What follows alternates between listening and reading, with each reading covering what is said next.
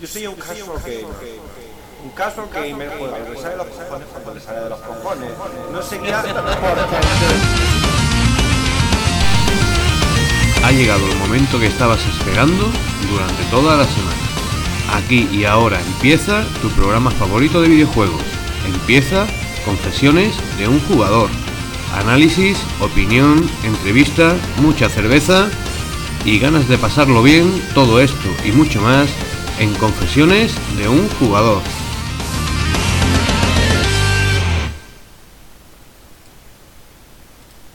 Hola, hola, hola, bienvenidos a una nueva edición de... Confesiones de un jugador. Macho, ¿sabes qué programa es este? ¿Qué programa es este? El 114. Vaya tela.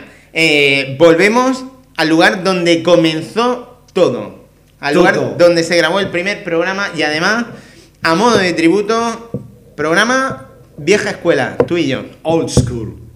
Tal y como empezamos un día aquí en los estudios generales de Leafcock, volvemos a grabar después de tanto tiempo. Sí, además, cosas curiosas, hoy no tenemos nuestro micrófono habitual y hemos vuelto, yo creo, a lo que fue uno de nuestros primeros micrófonos. Aquí un micro de Disney. ¡Ay, qué bonito! Pedro, tienes que contarlo todo. Sí.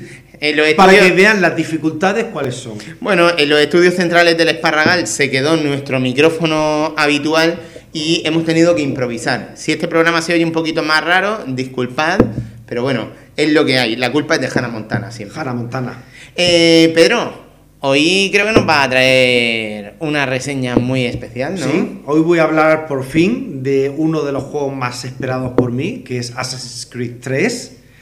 Con muchas, muchas ganas de hablar de ello, pero no solo eso, te voy a hablar de otros juegos, diferentes plataformas, de PlayStation Vita, de Smart Arts, te voy a hablar de DLC tipo eh, The Walking Dead. Vas a tener bastante tela con la que cortar. Bueno, además de eso, va a traernos un briconsejo. Hoy, Dos, hoy, hoy de, los, de los DLC te encargas tú también. Dos, dos. Mira, A un, ver. un mini mini consejo tipo guiño Ajá. para cuando quieras ver tu, tu colección de trofeos que no te sincronice y te dé por culo cuando estás jugando. Ok. Y otro para dar una primera impresión de lo que es Windows 8.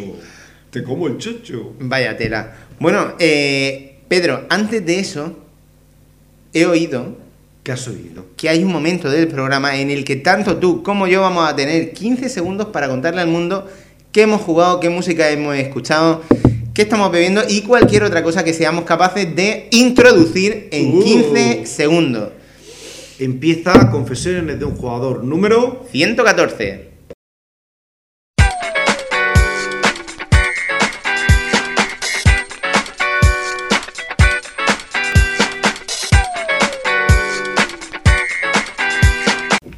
Bueno, señor auditore, Auditores.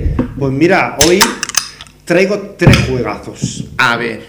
Traigo Smart Ass para PlayStation Vita. Ajá. Traigo The Walking Dead episodio Cuatro. 4. Mm. Y traigo nada más y nada menos que Assassin's Creed 3. Bueno, ¿por dónde quieres empezar? Pues vamos a empezar por el más corto, que es The Walking Dead episodio número 4. Un juego que hemos comentado muchas veces aquí, que siempre ponemos por, los, por las nubes, porque nos gusta mucho.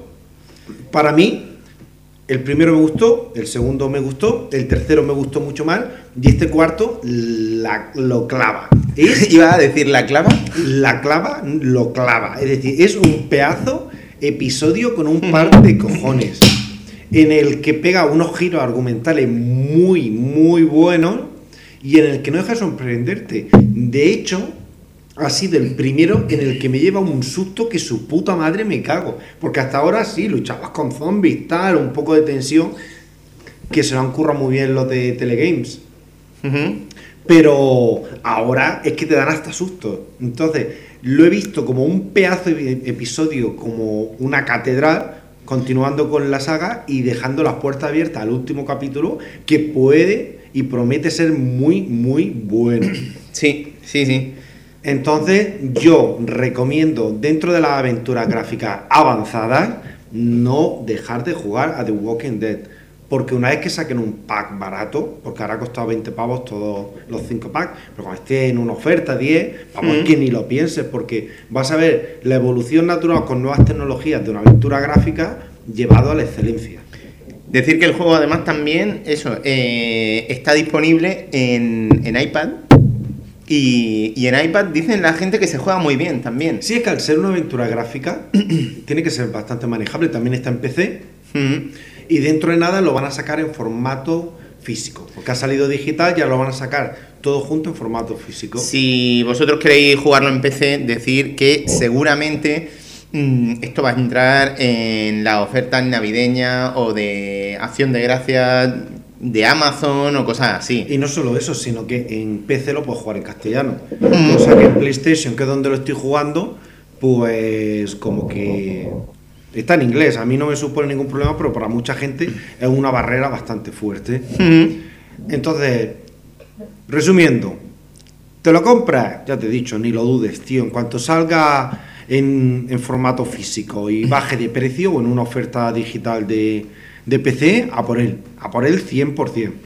Bien, deseando eh, ver eh, el capítulo 5. Eh, ¿Estás viendo la serie? Dicen que está genial la tercera temporada. Pues la tercera temporada no la he visto todavía, voy por la segunda, pero por falta de tiempo, pues no, no la estoy viendo. Ahora, es una serie que desde el principio me gustó, hay mucha gente que la ha criticado. ¿Por qué? Porque ha salido el cómics y varía un poco. la ¿no? primera temporada es floja. A mí me gustó. Y la resolución, el final de la primera temporada es, es duro. A mí, es me, cutre. a mí me gustó, pero bueno, para gustos colores. Bueno, te veo armado con una PlayStation Vita. Pues sí, tengo aquí la PlayStation Vita, pues porque he tenido la suerte que llega a mis manos un pedazo juegazo que se llama Smart Ass. Smart Ass. Entonces, realmente tiene gracia hasta el nombre. Porque as puede ser culo o como. Es decir, listo como, pero realmente ese es. Smart es una persona que es. Eh, inte- culico listo. Sí, pero que realmente es inteligente, ¿de acuerdo? Entonces, es el típico juego que sacó Nintendo en su momento y que tuvo tanto éxito para la DS. El Brain Pero- Training este... Brain Training, pero llevado a las nuevas tecnologías, es decir, aplicando lo que son todas las cualidades de Vita. Entonces, el juego tiene una parte que es para ir desbloqueando juegos, es decir, tú tienes un entrenamiento diario, eso no te cambia con los juegos anteriores. Cada día tú haces tu entrenamiento y te, te mide por lo que son cuatro características, que es la observación, el lenguaje, la lógica y la aritmética. Hmm. ¿De acuerdo? Cada vez que tú juegas al entrenamiento diario, te desbloquea uno de los juegos en juego libre de una de estas cuatro categorías. ¿De acuerdo? Pues, Y por- hay mucha variedad en... Sí, sí, hay bastante variedad. En cada una de, de estas cuatro categorías tienes uno, dos, tres, cuatro, cinco juegos diferentes, ¿de acuerdo? Entonces, cada juego O sea, que tendrías que estar jugando al menos 20 días para poder desbloquearlo todo. Sí, exacto. Son un, son un, dos, tres, cinco por cuatro, 20 días. Claro. justo. Eh, más o menos cuánto se tarda en hacer una sesión de entrenamiento diario. Yo normalmente la hago cagando. Ajá. Es decir, que realmente, pues ponle unos 7, 8 minutos. Ok. te Joder, sí que te tiras tu tiempo cagando. No, pero bueno, hay que reposar, ¿no? Sí, y sí. que si queda algo dentro, que salga. En- Entonces, cada uno de estos juegos tiene cuatro niveles: dificultad fácil, dificultad media, dificultad difícil y dificultad genio. Decir, es decir, que se va incrementando la dificultad. Entonces, está muy, muy bien logrado. Eh, utilizas en un juego nada más, lo he visto, lo que son las cartas de realidad aumentada. Las que iban con la consola que estaban Las que- muertas de asco. Esa, esa. esa. Ajá. Pues por ejemplo, hay un juego que has visto el típico este que la gente apuesta cuando hay tres dados y mete debajo un Sí. objeto y lo va moviendo y tienes que saber dónde está. Pues utiliza realidad aumentada. Ah, qué bien. Los de observación hay unos que tienes que darle a la parte delantera de la pantalla o le tienes que dar a la parte trasera. Es decir, son juegos muy divertidos, muy dinámicos y que varían bastante. Además hay cosas, por ejemplo, de ortografía. eh, Sí, lenguaje. ortografía. Te dice una, una palabra y tú la tienes que escribir correctamente, sin cometer falta de ortografía. Entonces, eh, el juego es muy, muy, muy entretenido y muy dinámico. Entonces dices, vale, estoy entrenando mi, mi cerebro y no solo eso, sino que me va desbloqueando juegos en los que yo puedo ir progresando poco a poco. Pero ¿cuál es la verdadera novedad de, de este juego? La- él realmente, aparte de que utiliza todo lo que tiene PlayStation Vita, es la parte online. ¿Por Mm. qué? Porque la parte online tú tienes lo que son los juegos, competiciones a nivel local y a nivel mundial. Ah, qué guay. ¿De acuerdo? Entonces, tú coges y puedes ver cuál es tu posición dentro de Murcia, dentro de España, qué provincias son las más inteligentes, donde está la gente más lista, dentro de Europa por países, dentro del mundo por continente, y para qué decirte que España está bastante para atrás. Sí. ¿Sabes quién es quién, quién domina, tío, en este juego? ¿Quién? Mira, los, los sudafricanos. África es ¿Qué una, es, una, es una puta potencia en Smart Ass. En- no, no, no, no, es increíble. Allí, eh, uh, uh, los Fíjate. colegas se lo montan de puta madre.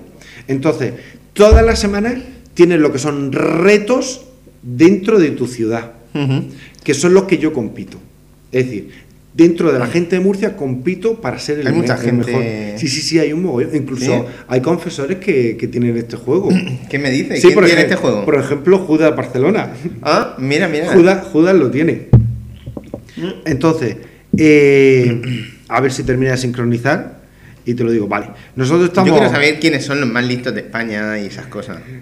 Tienes los desafíos NIAR, que son una puta mierda. Ya. No sirven para nada. Tienes quién es el más inteligente. ¿Eso de tu amigo o de.? No, el más inteligente a nivel mundial. Luego ya puedes meter el filtro en. Bueno, vamos a ver qué, qué- qué estadística mm, me encuentro aquí en la pantalla. Me dice que está entre el 30% de los jugadores más listos de Murcia. Hombre, obviamente. de- Estás en el percentil 30. Oye, de, de 10, el tercero, el 30% está muy, está muy bien, bien. sí, sí, sí. Entonces, eh, puedes mandar desafíos por NIAR, que nunca se vio para nada. Ya. Lo de Nier, una- ¿alguien una lo, lo entiende? Yo no llego a entenderlo y me considero una persona media, ni muy inteligente ni muy tonto. Está entre el 30% de los más listos de Murcia. Sí, pero bueno, tampoco es que Murcia esté en el top, top, top. Pero bueno, y España tampoco, ¿eh? que los españoles no somos muy listos en este juego, o que no nos lo tomamos demasiado en serio. Entonces, lo mejor son los desafíos. ¿Por qué? Porque tú tienes desafíos a, ni- a nivel local, te haces cuesta de tres pruebas, la haces y vas ganando estrellas. Mm. Puedes ganar desde cero estrellas hasta 12 estrellas, hasta 9 estrellas. Mm. Y es es decir, un- que los servidores no están. mm, o sea, es- están a la altura de, de lo que suele hacer Sony muchas veces. Se toman su tiempo a veces en sincronizar los datos, ¿eh? Mira, por ejemplo, yo tengo la posición 1300, 1322 en el mundo, lo cual no está nada Hostia, mal. ¿eh? Pedro. Eh, no está nada, nada Eres el nada jugador mal. de Smart As. eh, Joder, muy buena En posición. el En. Europa. Soy el 695, Ajá. en España soy el 61, Está muy bien. Te li- Un tal Carlos MVP. MPV. es el primero. En Murcia estoy el segundo, El chaval. segundo de Murcia. Sí, detrás de Tantalión. Eh, eh, eh. Y luego el chicarrón está después. Oye, qué, qué curioso. Y se puede ver. Veo también que tiene sincronización por Facebook y Twitter. Sí, sí. En plan. Tú cuando terminas tu entrenamiento pero diario, cuando, si sea, quieres- cuando sea el maldito de Murcia, No, no, pero lo que te- tienes lo- que ponerlo en el Facebook. Ah, paso, tío. Ya lo hice una vez para probarlo y, y paso, pero totalmente. En Facebook, en Facebook soy en 1322. Oye, que no está nada mal, ¿eh? Bueno, bueno. Oye, está, está, esto No, no. está bien. El rollo online está muy simpático. Está muy, muy simpático. Todo, Y- el, todo el manejo supongo que es táctil y, dema- y demás. Luego, ¿no? con cada uno de los, juegos, de los juegos, de lógica y tal, pues te. ¿Hay alguno en el que te va. considere especialmente bueno? Eh, no, realmente. Soy, soy average, aunque esté el segundo de Murcia y tal, y tengo algunas posiciones. Soy bastante. Medio. ¿Podemos consultar desde aquí los datos de Murcia eh, en comparación con España o ver qué comunidad? Sí, espérate. Bueno, es que hemos salido y Ya ya... no, hemos salido porque pensaba que no me iba a preguntar nada más, pero sí, Murcia se puede ver y está en la De Mur- posición 20, 21. De España, ¿no? Sí, más o menos. ¿Y quiénes son los más listos? ¿Los más listos? Pues no me acuerdo ahora mismo. Pero vamos, vamos a verlo ya, ya que Bueno, estamos. esto a nivel visual, ¿qué tal está Muy resultando? bueno, muy bueno. Es decir, eh, todo se hace con el dedito, todo escribes los números, vas seleccionando, tic-tac, por delante, por detrás. Muy fácil de asimilar, muy didáctico, muy sencillo. Se ha conseguido muy, muy bien. Es decir, yo me acuerdo del juego de DS que era un puto éxito, era todo con el lápiz. Sí. Entonces, pues llega un momento que es un incordio. Sí. Sin embargo, con tu dedo índice, y aparte el juego te pregunta si eres zurdo, si eres diestro, Ajá. para ponerte lo más fácil. Y es ¿no? cómodo sujetar la consola con uno y. Depende del juego. o esto mira. lo, hace- lo tienes que Ah, hacer ah, apoyándolo sobre no, piernas no, o mira, sobre la mesa. Hay, hay juegos que son de movimiento, entonces lo tienes que coger para moverlo, Sí. utilizando el acelerómetro, ¿de acuerdo? Hay otros juegos que son de que son de dar adelante y atrás. ¿de acuerdo?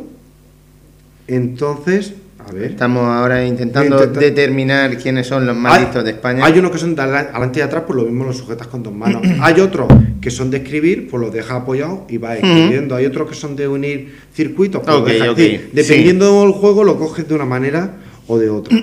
Eh, Pedro, eh, estas propuestas hoy en día, pues es muy fácil encontrarse cosas parecidas en teléfonos móviles. Versiones un poco más menores de lo que vimos, por ejemplo, en DS. ¿Crees que, por ejemplo, eso devalúa un, un título completo como es este, que está muy bien hecho, con una infraestructura muy buena, pero que cuesta 30 pavos? Eh, no creo. No creo. Es decir, cada uno tiene sus puntos fuertes. Para mí, de todos los que he probado, este es el mejor. Ajá. Para mí es el mejor porque es muy, es muy fácil de manejar y muy variado en la- a la hora de hacer pruebas. Yo me acuerdo del DDS que a mí me encantó, de hecho lo tengo, no está tan avanzado como este. Mira, lo que me preguntaba es, eh, somos el último continente del mundo, Europa. El primero, como te he dicho, es África, ¿de acuerdo? España está en el puesto 43 en el mundo. Eh, España está en el 24. Los más listos son los austriacos. Después, vale, sí. En cuanto a ciudades, Murcia está la 32. Y la primera Ávila. es Ávila. Es Ávila. Vamos a ver qué más. Pamplona, Ah, Pontevedra, Burgos, Granada, León, León, vamos, que hace mucho frío, juegan mucho, porque vamos, no me jodas.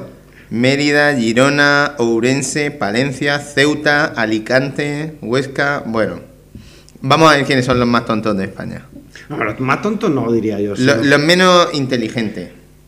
Eh, pues parece que al final está. Soria, Guadalajara, Soria, Guadalajara, Cáceres, Córdoba. Cuenca. Bueno, Pobretico. bueno, ahí estamos. Oye, esto a nivel de trofeos, ¿qué tal está? A nivel de trofeo está, está bastante bien. Ahora, te lo tienes que jugar durante muchísimo tiempo. Mira, te voy a, te voy a mostrar los trofeos. Al principio te da un porrón de trofeos. Mm. De cada vez que haces un juego de lógica, pues toma un trofeo de lógica, uno de aritmética, uno de observación. otro Claro. ¿De acuerdo? El tema es cuando. A ver. Por supuesto, tiene su platino. Sí, sí, tiene su platino. Hay unos que son pues, de jugar mucho, pues jugar 25 días diferentes, Jugar 50, 50 y, jugar, días diferentes. y jugar 100. Jugar 100, Eso sí 100 sirve días un trofeo de oro. Es un trofeo de 100 oro. días son días, ¿eh? Sí, sí, sí, sí. Luego, completar 10 sesiones de entrenamiento diario, 20 o 30, es decir, jugar un mes. Y por 30, trofeo de oro. Trofeo de oro. Al principio te saca un montón de, de trofeos, pues según vas jugando los juegos. Y luego, pues tienes trofeos, pues jugar todos los juegos libres de lenguaje, todos los de aritmética, como te va bloqueando uno cada día, en 20 días te puedes sacar todos estos trofeos. Ok. Y luego ya los jodidos llegar a la, a la dificultad de genio. Sacar tres estrellas en un juego, por ejemplo, en fácil, en media, en difícil. Bueno, Sí, pero eso se va, se va sacando. Y luego el saber de la calle, que es lo que te he dicho que yo juego aquí en Murcia, pues sacar 10, 10, 10 estrellas, 20 estrellas, 50 estrellas o 100 Ok. estrellas. Es decir, es un juego que si te gusta y vas jugando de vez en cuando, pues te saca el platino sin darte cuenta. Ah, no parece muy difícil, pero es Ahora- más de ser constante. yo tengo una cosa, no, no. Hay juegos que yo jamás voy a llegar a la dificultad genio. Ujú. Porque es que la inicial no puedo con ella, es decir, que ni de coña. Ya, ya, Entonces, ya. yo te digo, un juego muy bien desarrollado para Vita, un juego muy divertido, con unos marcadores online bastante completos que le faltaba a este tipo de juegos. Sí, sí, sí, sí. La verdad es que está muy chulo el tema de la geolocalización y cómo, cómo se utiliza. Eh, 30 pavos está bien de salida, en plan, tengo la vida muerta de asco ahora mismo, A no ver, sé a qué jugar y lo que si me te dice gusta Pedro- este tipo de juegos, sí, gástatelo. Yo, por ejemplo, juego todos los días. ¿Por qué? Porque a mí me quita 15 minutos al día, que los tengo. Entonces, me gusta pues todos los días un ratico. Pues venga, Mm. a ver qué juego me desbloquea hoy. Juego lo que es el entrenamiento diario, que son eso, lo que te he dicho, no llega a sus 6-8 minutos. Mm. Y después, pues me veo el juego que me han desbloqueado. Este juego parece una propuesta. A ver, yo no es el típico juego que me compraría de así de salida, pero si me lo regalasen, Parece, parece un No, buen no, regalo. Este está muy, muy, muy, muy bien. A mí Ujú. me gusta y como es un juego que me motiva a jugarlo todos los días un ratico y no es un, un triple A que necesita echarle 20, 30 horas, Ok. sino le vas echando según te apetece. Entonces, a mí este tipo de juegos de inteligencia me llenan bastante. Entonces, yo por eso digo, sí. Cuando esté a 15 pavos, 10 pavos, vamos, ni te lo pienses si te gusta este tipo de juegos, porque Smart es muy, Ass. muy divertido. Smart Ass. There we go. Y ahora vamos a hablar de uno de los grandes lanzamientos de los más esperados del año. Porque este año, pues, grandes lanzamientos teníamos. Teníamos Skyrim, teníamos el Assassin's Creed 3, teníamos el Halo 4. Bueno, lo de Skyrim es del año pasado. ¿Sí? ¿De qué mes? De- salió a final, eh, salió eh, por noviembre del año ¿Sí? pasado. Sí. Yo pensaba que era ya más en porque este año pero este año hemos tenido los Diablos, hemos tenido Diablo 3, el decir- Forza, Guild Wars. Ya veremos cuando decidamos ponernos a ver quiénes son los mejores del año. Todavía falta un rato. Pero este era uno de los grandes esperados, ha tenido mucho tiempo de desarrollo y, a- y yo, para mí personalmente, era uno de los más esperados. Y a- haciendo, fíjate, normalmente las conclusiones se hacen al final, pero como yo el mundo lo hago al revés, yo voy a hacer primero la, co- la conclusión. Y Bien. es que realmente la espera ha merecido la pena. Assassin's Creed 3 es la evolución máxima del juego tipo Assassin's, desarrollado con un gusto y con una delicadeza de puta madre. Es decir, no sé por dónde empezar porque me ha gustado tanto el juego. Yo soy muy fan de Assassin, ¿de acuerdo? Pero yo cuando hablé de Assassin's Creed Revelation dije, pues no me, no me ha convencido. ¿Por qué? Pues porque es continuista. Y en ese momento no me llenó. Luego lo retomé para sacarle el platino y lo disfruté mucho ya sabiendo lo que jugaba. Pero es un juego discutible, claro. Y aparte. No por- es discutible, es continuista. Entonces eso se ha criticado mucho. ¿Por qué? Porque a veces se necesita evolución en la saga. Ahora llegaba el cambio de número. Entonces- el cambio de número, el 3. Le han pegado un cambio de registro impresionante. Es decir, mm, no quiero hablar de la historia, no quiero hablar mucho del juego. Porque Pero del no quiero- contexto histórico donde no tiene que- lugar sí lo puedes eso, eso sí. Pero lo que quiero decir es lo siguiente. Eh, el contexto histórico, como tú bien dices, se lleva, lleva lugar en Inglaterra y en Estados Unidos. ¿Por qué? Porque se está generando, es decir, lo que está pasando es el logo, por decirlo de alguna manera, del juego es revélate. ¿Por qué? Te revelas y mandas a los ingleses a tomar por culo porque quieren la independencia de tu país. Entonces, se juega en Inglaterra, se juega en Estados Unidos. En Estados Unidos, principalmente en Boston, en Nueva York y en la frontera. ¿De acuerdo? Entonces, es un juego que dentro del contexto hi- histórico se lo han currado de puta madre. Dentro del Animus, pues puedes repasar todo lo que ha pasado y más porque se te va desbloqueando poco a poco. Y es una puta pasada lo bien hilvanada que está la historia. Se ha desarrollado mucho dentro de este juego, no solo la parte de la independencia americana, sino lo que es la parte de la historia de Desmond. Desmond siempre ha tenido un carácter paralelo dentro de todos los juegos de Assassin's. Y en este se adentra muchísimo en el personaje, se le deja desarrollar y vive sus propias secuencias. Pero en plan puzzle cutre o en plan. No, no, no, no. eh, quick time event. No, no, no, no, no, no, no. Eh, Desmond, obviamente, a lo largo. Aquí trepa y mata. Claro.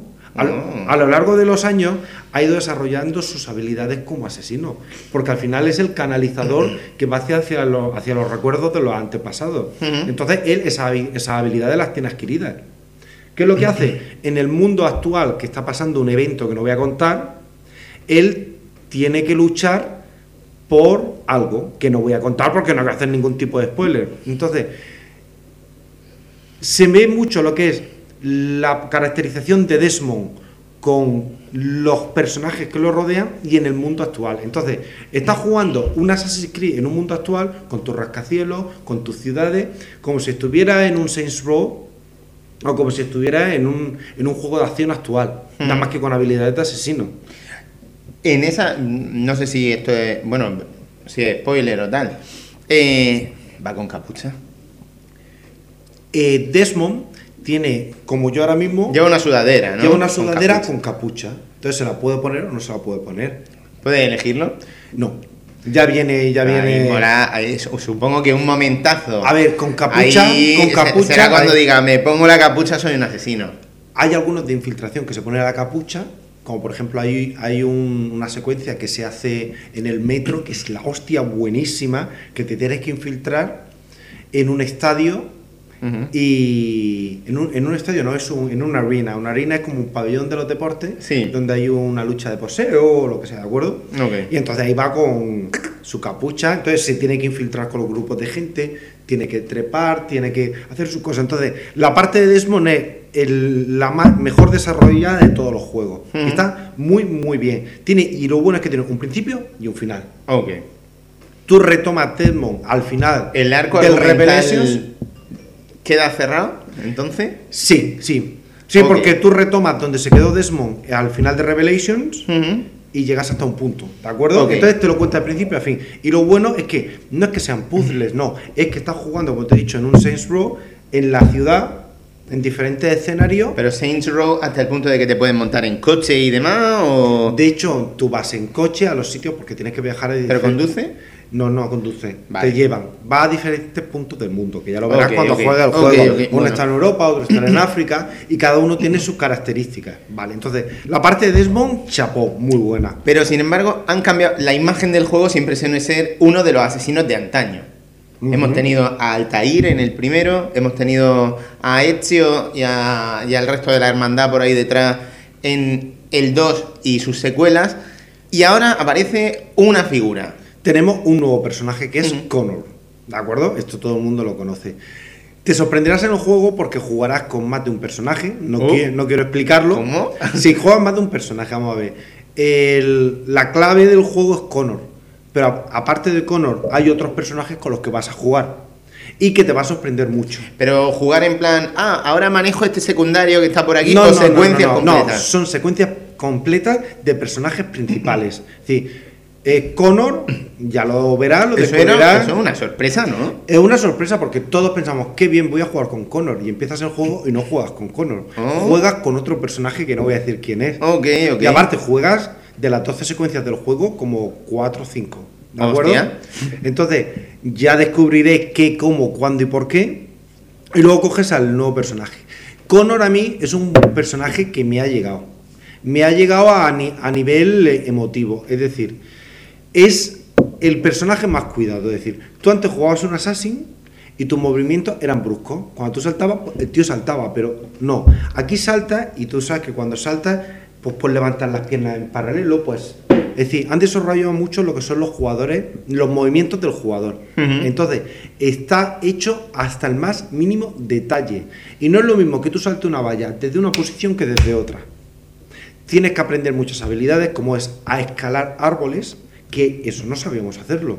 Y no te vayas a creer que es fácil. ¿No es parecido? Una- no, no, no, no tiene nada que ver.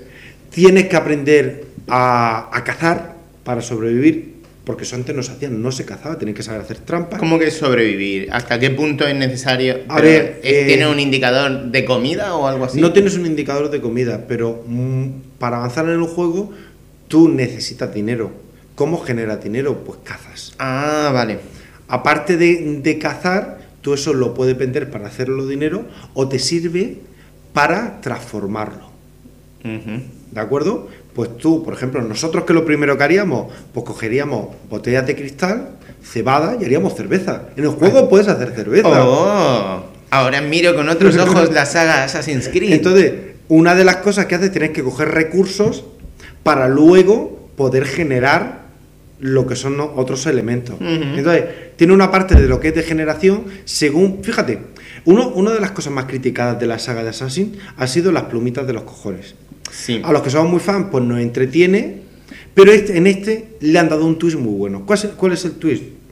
Si tú coges X plumas, que ya no solo hay plumas, sino que hay otras cosas, te desbloquean misiones, tío.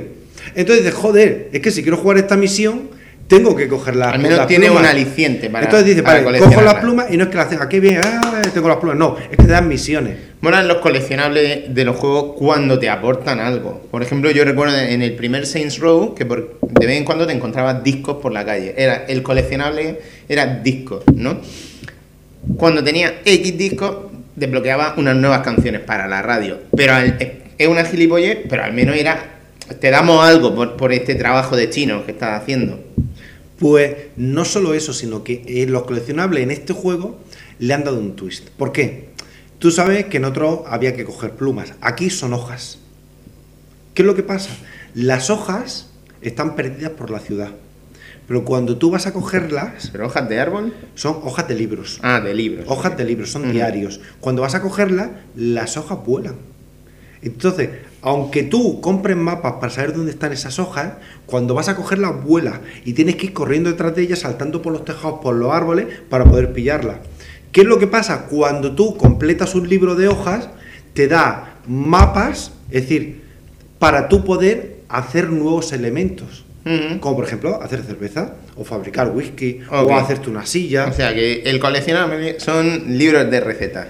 Tienes hojas de diarios, tienes plumas, tienes tesoros y tienes eh, lo que son unas copas de pata de palo, porque una de las misiones, muchas de las misiones son de piratas. Entonces, para que se te desbloqueen estas misiones, tienes que coger los trofeos de pata de palo. Según vas consiguiendo, pues vas a ver un personaje y te desbloquea una aventura. Ok. ¿De acuerdo? ¿Qué es lo bueno cuando tú juegas una aventura de estas? Que hay tesoros, tío. ¿Y para qué sirven los tesoros? para coger dinero.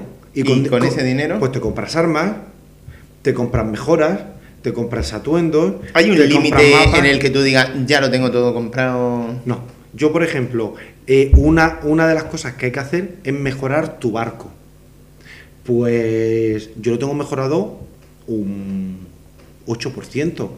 ¿Qué pasa? Me faltan muchas pelas, no tengo pelas. No tengo pelas, pues tengo que ir buscando tesoros que están metidos dentro de las adicionales para conseguir pelas. Porque Ok.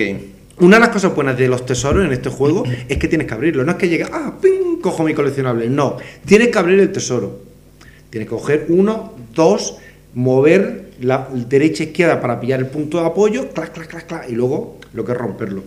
Entonces, todos los coleccionables tienen detrás un porqué. Te desbloquean nuevas misiones, te dan dinero, etcétera, etcétera. Entonces, es un juego en el que se ha abierto un, un abanico muy amplio. ¿Por qué? Tú verás que una de las fases del juego, eh, es que no quiero decir nada de la historia, Connor, por ciertos motivos, se tiene que asentar en un sitio. Hmm. ¿De acuerdo? Entonces lo que hace es ir montando ese, ese al sitio. Se llama la hacienda de Davenport. Pero eso más o menos ya, ya pasaba en alguno de los, eh, no sé si en la hermandad, de esto típico que van metiéndole perra a alguna localización, ¿no? Sí, pero vamos, tú anteriormente tenías que mejorar las tiendas, tenías que mejorar los Sí. bancos, ibas abriendo, ¿de acuerdo? Ok. Esta vez es diferente. Tú tienes en América un trozo de tierra libre y en ese trozo de tierra libre tú generas una comunidad. Mm, ¿De acuerdo? Entonces tú en tu comunidad necesitas cosas como herreros, necesitas carpinteros, necesitas cazadores, necesitas leñadores, Necesitas ne- mujeres. ne- necesitas tabernas para, para beber, necesitas tabernas, están los taberneros, necesitas un cura, necesitas... ¿Para que necesita un cura? Pues porque ¿Bajo qué circunstancias podría necesitar el- en mi vida un cura? el contexto histórico del juego, una de las piezas clave en América, en la colonización, fue que trajeron la religión porque los indígenas tenían su propia religión. Y de hecho en el juego se da muy bien lo que es la religión de Connor y lo que es la, la cristiana, cómo conviven y, no pueda- y sin problemas. Hmm. Es decir, tú dentro de un contexto histórico tienes que meter la religión porque existió. Mm. Oye, una duda. Dentro de todo este... Tú te has pasado el juego, ¿verdad? Sí, sí, yo me lo pasé hace ya tiempo. Ok. eh, si tú quieres alargar la vida del juego y completar para trofeos, sincronización completa o demás... Tienes es- horas No, pero esto cómo está resuelto, porque una vez que te terminas la historia, supongo que se ha acabado. Esto es pregunta inocente de no haberme Vale. pasado los Assassin's. Una vez que has terminado la historia, Mm, Desmond está concluido. Tú durante el juego, en cualquier momento puedes salir del Animus para irte al presente. Ok. ¿De acuerdo? Tú tienes dos mundos paralelos. El Animus, que está en los recuerdos de Desmond que están mirando los antepasados, y la vida real de hoy en día, de, mi- del 2012 de Desmond. Una vez que termina el juego, nada más que te queda lo que es la parte del Animus. Sí. Vale. Tú terminas el juego y a lo mejor llevas un 30% del juego. ¿Qué es lo que tienes detrás? Un huevazo de misiones secundarias. ¿Qué es lo bueno de las misiones secundarias de este juego? que son un abanico tan amplio que no te aburre. Te dice, pues ahora me apete- me apetece cogerme mi barco e irme a, dest- a destruir barcos. O quiero ir a una isla a encontrar un tesoro. O quiero liberar mi ciudad, porque la uno de los objetivos es liberar tu ciudad y echar a los ingleses. Dentro de los minijuegos aparece, por ejemplo, el tema ese táctico que habían metido en, No. en Revelation. Eso No, lo han quitado. Lo han quitado porque no tuvo, no tuvo éxito. Pero sí que han metido las batallas navales que has comentado. Las Esto, además, es- es- se supone que es un exclusivo de la versión de Play 3. No, no, no, no, no, no. ¿No? No, no, no, no. Las batallas navales están en todas las versiones. Bueno, ¿qué- ¿y qué, cuéntame qué tal está esto? Las batallas navales para mí tienen una dificultad bastante elevada. A mí me están contando mucho, no la he podido terminar todavía. Pero dicen que como juego está, es divertido, que, está, A ver, que es, bastante es- consistente. Es, es muy consistente, pero es jodido de, de- porque no te vayas a creer que es fácil llevar un barco. Entonces, llevar un barco, estar atacando, defendiéndote, persiguiendo, porque son cada, cada una de las de las misiones te pueden durar 15-20 minutos. Navales. es un corte de rollo, puede de algún modo Puedes no jugarla. Ah. te he dicho que yo terminé la historia, estos son secundarias. Ya, ya, ya. Juegas una, pero bueno, la primera es muy fácil. La segunda, un poco más difícil. Tercera, pero cuando vas por la novena décima como yo, ya la dificultad es bastante elevada. Vale, vale, vale. Entonces, el luego tienes mil cosas. Tienes que descubrir los subterráneos de Nueva York y de Boston. Ujú. Tienes 100.000 cosas para decir. Es decir, tiene un abanico muy amplio de actividades para desarrollar. Tiene desafíos de caza, tienes desafíos de la frontera, tienes desafíos de asesinos, tienes desafíos de, de la hacienda de Davenport, tiene como 7 8 gremios donde hacer desafíos. Y eso lo haces si a ti te da la gana. De, de lo que es... em, ¿Qué te iba a decir yo? No lo sé. Espérate que se me ha ido. Te, te- te quería hacer una pregunta, pero se Luego. me ha- No, sí, de las ciudades, ¿cuál es la que más te ha gustado? A mí la que más me ha gustado, eh, no sé por qué, pero para- a mí Nueva York. Nueva York porque las zonas, por ejemplo, del gran incendio están muy bien recreadas, las zonas de, de la peste, es decir, de la viruela, que fue una de las enfermedades que hubo en aquella época, está muy bien. Y, y me gusta más que Boston porque Boston tiene mucho muelle, mucho, mucho agua, pero me ha gustado mucho más la recreación de Nueva York. A mí personalmente Nueva York me ha gustado mucho. Decir que lo mejor del juego es la parte de la frontera, porque la frontera es un marco totalmente nuevo, en el que es el bosque, y en el bosque descubrir sus lagos, sus... Es decir, tú por el bosque no puedes como pero por tu casa, tú allí tienes animales que te follan cada dos por tres. ¿Animales como qué? Pues, Osos, tigres, pumas... ¿Le puedes plantar cara a alguno de Claro, esos? claro, y te los tienes, los tienes que matar, de hecho, pero al principio te pillan de sorpresa y te jalan, pero vamos que te matan. Luego vas pillando tácticas, aprendes a poner trampas, aprendes a utilizar dardos y ya vas mejorando bastante tu técnica. Entonces, una de las cosas más alucinantes del juego son las estaciones. Cuando tú vas por una ciudad o por la frontera en invierno, está todo nevado. Que siempre está nevado, que cuando tú andas, Se por cierto, se te meten las piernas hasta aquí, pero como ya te he dicho que se ha desarrollado muy bien el juego, te cuesta andar. La estación de primavera-verano es totalmente diferente, es mucho más ágil. Es decir, Cambia la vegetación y todo eso. todo, todo, cambia todo. Una de las cosas que me ha flipado es el desarrollo que han hecho gráfico. ¿Por qué? Yo me cojo, me paro de pie y está de noche y veo perfectamente cómo la luna se va moviendo, cómo se mueve en la realidad. Si tú te pones a ver la luna y la miras dentro de cinco minutos, se ha movido un poquito.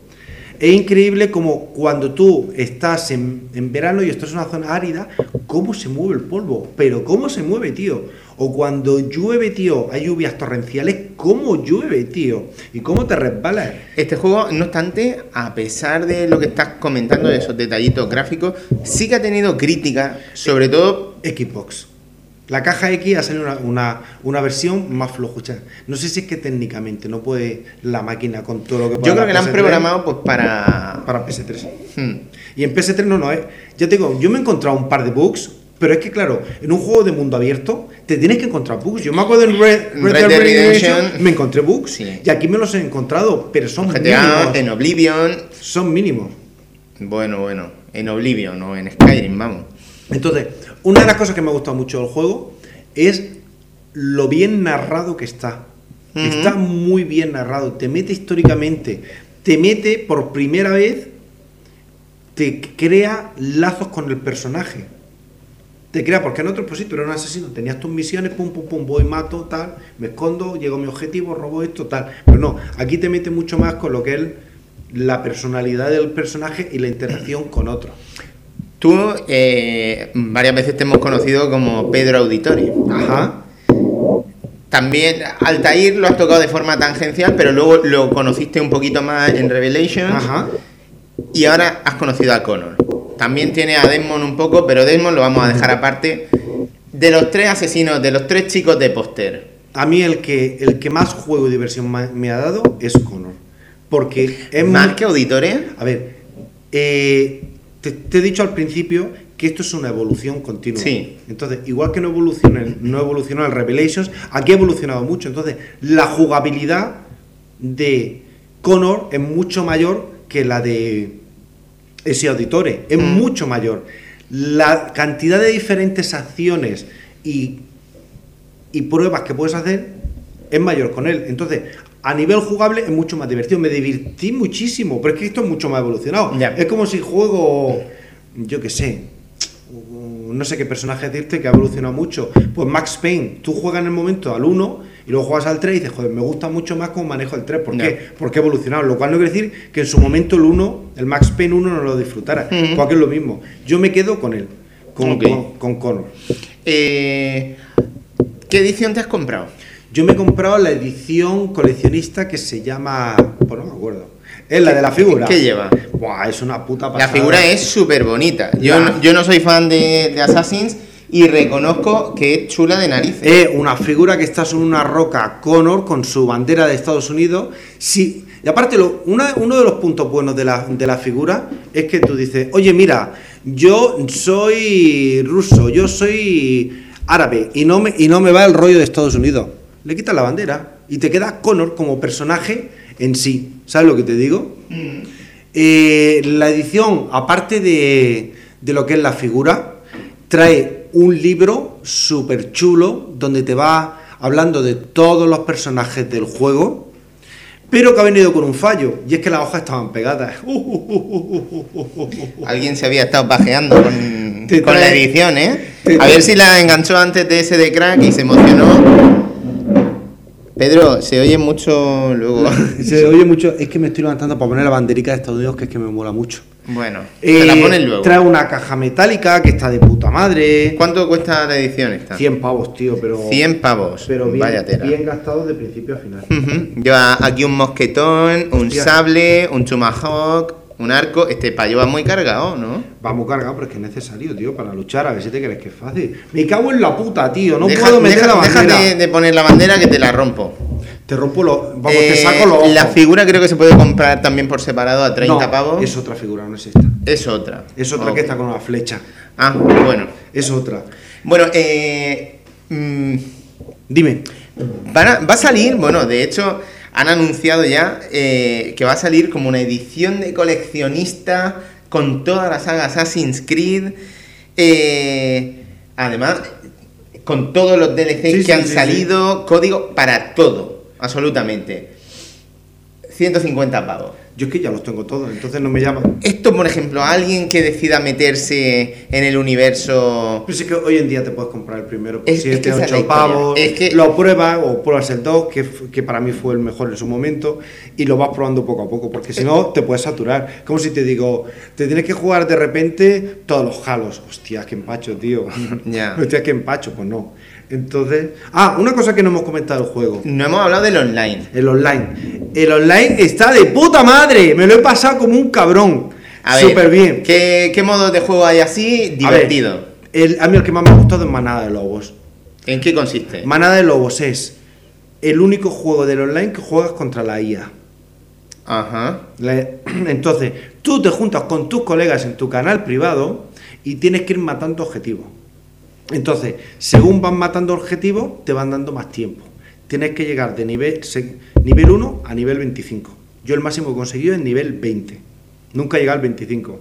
Entonces, te da Supongo que habrá trofeos por llegar al 25, ¿no? No, no hay. ¿Ah? No. El online, los trofeos te los sacas en 5 o 6 horas, los tienes todos. Son muy sencillicos. Entonces, te Qué diferencia, ¿eh? Con los anteriores. Sí, no, el, El último tampoco, tampoco es muy difícil. Llega- Pero el más complicado llegar que había uno que había que llegar a nivel 50 Sí, o la, algo de la- eso. la hermandad. Hmm. Es el único platino que no tengo porque pasaba como del culo. Aquí, por Entonces, ejemplo, hay mejoras para el personaje. Sí, sí, demás? sí, 100.000 mejoras, Ok. tío, de, de todo tipo.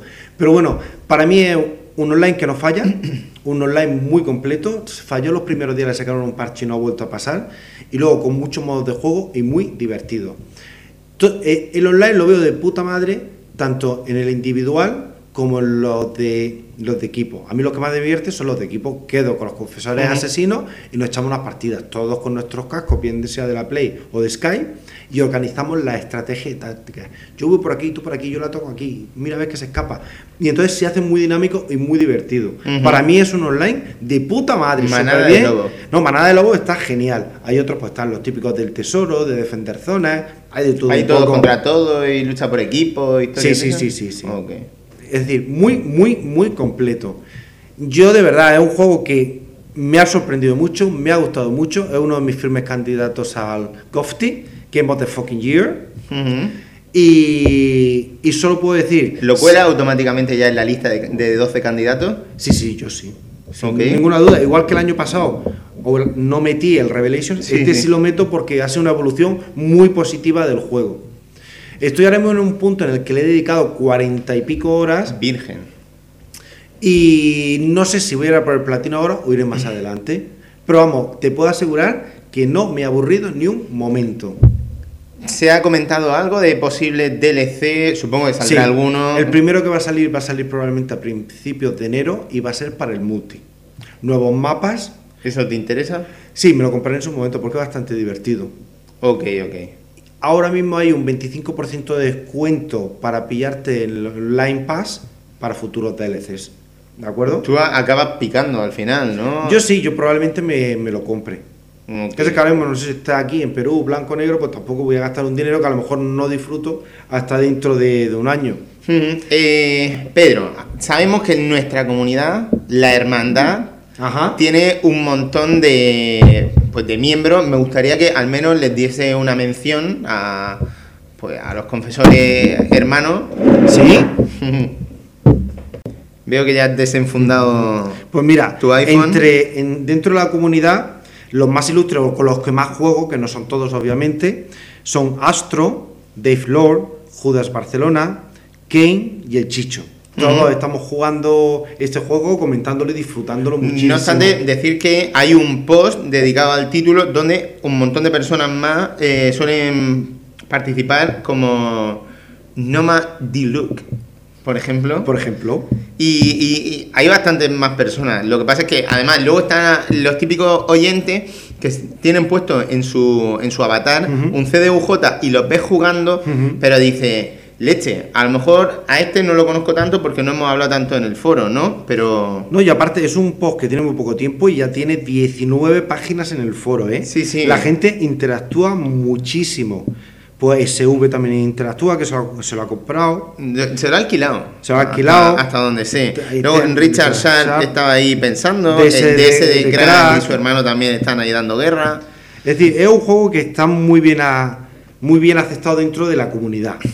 Y el que todo el mundo participe. Si te das cuenta, el señor Rosa, Vicioso. Bueno, una cosa. Eh, dime. Pedro. ¿Qué? El señor Rosa ya está dándole caña a- al de Vita. Ajá. Y tú, ¿eso te tienta? Sí, sí, sí, me tienta y lo jugaré sin ningún tipo de duda. Ajá. Pero ahora mismo estoy terminando este hasta que decida, hasta aquí he llegado y luego ya lo retomaré en el futuro. Y, y tengo otros muchos juegos delante de la mesa que son muy buenos, tipo Dishonor, que quiero, quiero jugarlo. Quiero echarle un tinto a Halo 3. Ujú. Eh, yo qué sé, pues quiero jugar al Need for Speed Most Wanted. Quiero jugar al, al Forza 5. Es que hay muchos juegos que quiero jugar y me falta tiempo. Está el tema ese del tiempo. Ahora mismo todo, la mayoría, vamos, tenemos juegos en nuestra estantería para parar camiones. Pero a lo mejor, pues claro, hay gente que, pues, que está pensando si pillárselo ahora o, o no. O, o esperar, porque dentro de un año esto va a estar, sabemos que a la mitad. A ver, yo insisto, es el mejor juego de la saga. Si eres fan, cómpratelo, ¿para qué te vas a esperar? Y 40 horas, dice. Yo llevo 40 horas y voy por un 70%, Ujú. es decir, que me falta mucho. Pero la historia principal realmente yo creo que en unas 15 horas te la, te la juegas. Eh, ¿Algo de música, Pedro? Pues mira, música he estado escuchando a DXX, he estado escuchando... ¿Qué es DXX? Pues es, un, es un grupo británico que va a venir al SOS, así muy tranquilito, rollo... Bueno... ¿Vale algo? ¿Te llama la atención? A ver, la Riviera, tío, ha, ha llenado tres, tres noches seguidas en Madrid. Y Ujú. falta todavía un para el concierto. Tiene muchos seguidores el grupo. DXX. Y Sí. van a venir también Justice al show. Justice ¿no? DJ Set. Ah, DJ set. Es que la caña de España, pues es para bailar y pasártelo Sí. de puta madre. Y aparte, son un grupo que tiene muy buenas sesiones de DJ. Estoy un poco acojonado por el SOS este año. Mm, Yo no. no. veo que vaya a venir. eh, faltan los grandes anuncios, pero. Pero obviamente eh, estamos en una época de crisis en la que traen menos peña. Una época de crisis en la que el BBK está muy fuerte. Me el parece, me BBK parece- de me Bilbao. muy bien, pero si aquí no hay un duro, yo con mis impuestos no quiero que hagan eso y me contribuyan para cosas más importantes como puede ser la sanidad, la educación, etcétera. Ok, ok. Eh, ¿Algo más que quieras recomendar? Pues mira, he estado escuchando que no, no termina de convencerme el último disco de Tu Cinema Club, Ajá. Two Doors Cinema Club, me gusta mucho más el primero. Y luego, pues en el trabajo estado escuchando muchísima música, pero vamos, es muy random. Ok. Y nada, y beber, ¿qué te voy a decir? Ayer me vi el abuelo florero, así que con esto hemos acabado. Resaca el canto.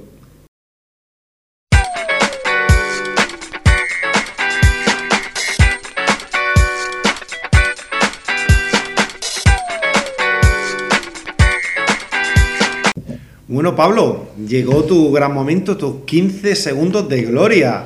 Hoy creo que viene bastante terrorífico, ¿no? Sí, bastante terrorífico y bastante zombificado. Zombificado, joder. Vamos, vamos, bueno, vas a comentar que tú eres el gran especialista, nada más y nada menos que cuatro juegos de zombies. Sí, antes de, de que se me olvide, eh, porque siempre al final digo, madre mía, se me han alargado mucho los 15 segundos y no digo lo que está escuchando. Decir que últimamente he empezado a escuchar el, el último disco de Linkin Park. ¿Qué tal está? Pues tiene algunas canciones bastante chulas y otras un poco ¿De relleno? sosaina. Sí, algunas muy gritonas, otras muy suaves, otras más un poco en su estilo pues, de los últimos discos. Por supuesto, sin volver al estilo del primero y segundo. Entonces, pues bueno. También he escuchado un poco de un grupo que se llama Angels and Airwaves, que eh, precisamente la canción Surrender la han elegido como el primer tema para los promos de, de WrestleMania 29. Ujú. Entonces, pues ya dije, vamos a escuchar un poquito esto. ¿Y mola? Tiene su aquel, pero quiero escuchar más canciones del grupo. Porque al final solo me he escuchado eh, el tema ese, ¿no? Y, y también me he puesto a escuchar algunos temas de Def Leppard últimamente. Hostia, mira que son viejos. Sí, mira que son viejos, pero bueno, es un grupo al que yo le tengo mucho cariño y de vez en cuando me gusta escucharme alguna- algunas canciones de ellos. Muy bien, muy bien. Entonces, por ahí han ido los tiros y eso. Pero bueno, yendo al tema... de los zombies, de, de los videojuegos. Tú sabes que hace poco yo recuperé mi Sony Ericsson eh, y bueno, Que creo que te da bastantes problemas. eh, sí, me había dado bastantes problemas, no sé por qué tuvieron que cambiarle unas cuantas piezas y eso, y me tuve que apañar con... ¿Cómo se llama? Con un Blackberry. Madre Hostia, mía. qué por culo, Qué, tío. qué eso horror. Es, es retro. De hecho, le compré una funda un poco macarra. Está muy chula, tío. Es Pues- así, color verde fosforito. Y está muy chula. A mí me Sí, gusta. es lo típico de, se me ha perdido el móvil, mm, ya está, ya lo he encontrado. Entonces, bueno, eh, mm, uno de los juegos que voy a comentar se llama Zombiewood y es un título free to play hecho por Gameloft Toma ya. que me recomendó el Litos, pero que yo ya le había echado, ya, ya lo tenía descargado cuando me lo dijo. Y, y es como un sueño hecho realidad sobre, sobre el papel, porque es gratis, es de zombie y es un dual stick shooter. Hostia, de puta madre. ¿Qué puede salir mal, no? Esto también está disponible en iOS. Y bueno, aquí vamos a encarnar el papel de una especie de actor eh, especializado en películas de temática zombie, Ajá.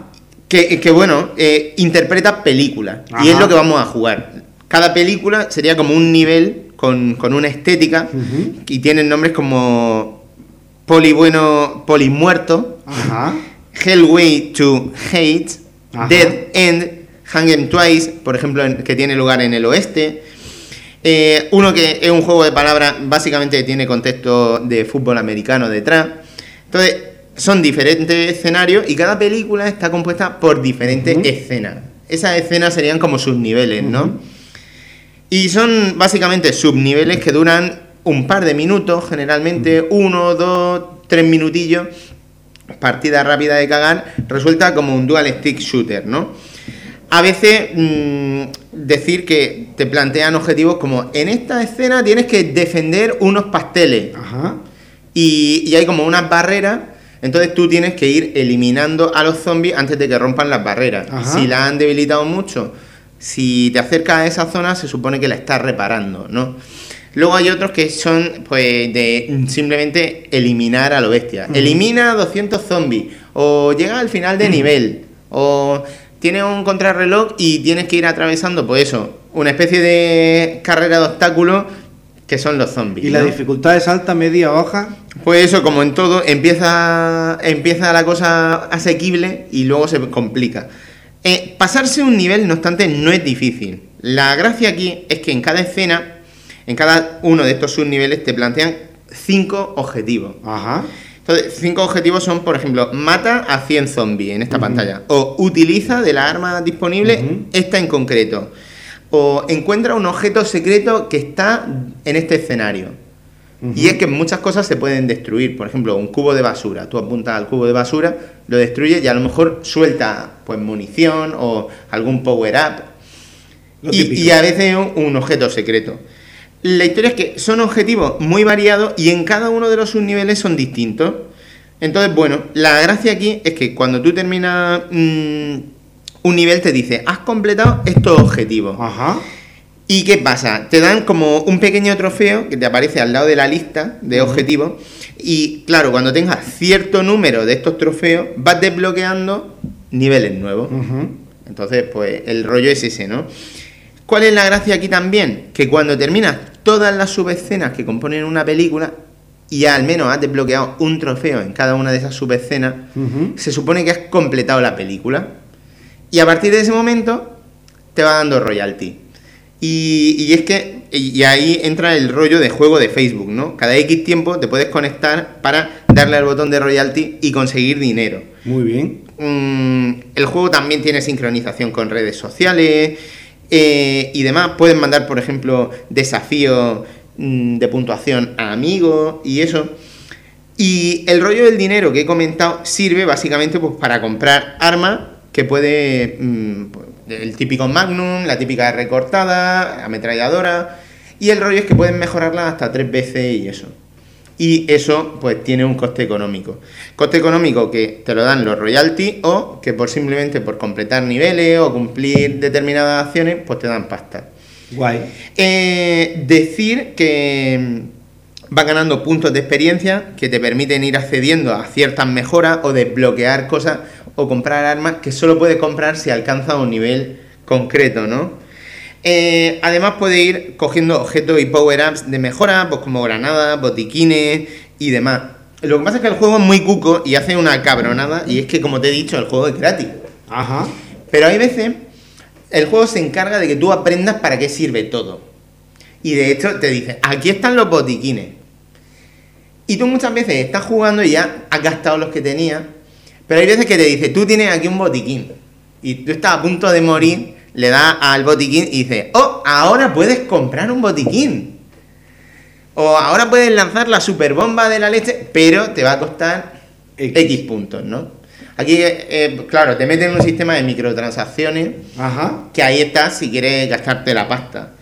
Eh, es una putada, pero bueno, es lo que tiene el rollo Pero free, to play. Sí, sin- sí, sí, sí, con habilidad y tal. Y simplemente pues te tomas un poquito más de tiempo para mejorar el personaje o, o comprar alguna mejora y ya está. Tiene unos gráficos que son potentes, la verdad es que es rollo cartoon, muy chulo, muy bonito. Pero eso, hay veces que hay sobredosis de enemigos en pantalla y, y se nota que esto está pensado para teléfonos potentes. Puede haber momentos en los que haya alguna ralentización. Y eso es un poquito de corte de rollo, que bueno, ahí está. Mm, la estética cartoon es bastante acertada y los gráficos están chulos, las explosiones, los efectos y demás están bien conseguidos. Y luego, siguiendo con el rollo ese de homenaje, porque no deja de, de tener lugar en un contexto, Zombie Wood, la ciudad de Los Ángeles Ajá. y Zombie. Qué guapo. Pues tiene algunos homenajes, por ejemplo, algunos zombies, no sé si son zombies mm, que son eh, paparazzi. Y si te sacan una foto, te pueden dejar ligeramente aturdido por la luz de flash. Qué auténtico. Luego hay cosas como el nombre de la arma, por ejemplo, la Magnum típica, recuerda, a- se llama aquí el solitario Clint, que no deja de ser un homenaje a, a Clint Eastwood y su Harry el sucio, ¿no? Con su Qué guay. inseparable Magnum. Tiene una musiquita al principio en rollo Tarantino y está aderezada pues, por sonidos de zombie, que es el típico... Entonces, bueno, mm, más o menos la música esa a lo Tarantino te pone siempre en situación, ¿no? En plan, venga, hay que pegar tiro. Joder, Eh, pues siendo gratuito con todo lo que le estás diciendo, Se parece un imprescindible para bajar. Se ¿no? merece una descarga. Ahí Game Love se nota que controlan ya mucho el tema este de juegos para móviles que tienen estudios muy potentes y lo único es eso, pues que a veces toca pagar y que te meten un poco las dinámicas de juego de Facebook, pero ellos están aquí para hacer dinero y, Obviamente. y bueno, pero oye, como experiencia gratis, ahí está. Traigo ahora otra experiencia gratis también para teléfonos móviles y dispositivos iOS. Global Outbreak. Sí, ¿cómo traduciría Outbreak? Pues ni puta idea. Es un término que se acuña muchas veces en el tema zombie, que es como estallido. Es cuando empieza a producirse un brote zombie, ¿no? A ver, eh, ¿ha oído hablar de un juego que se llama XCOM o Sí, UFO? hombre, claro, obviamente.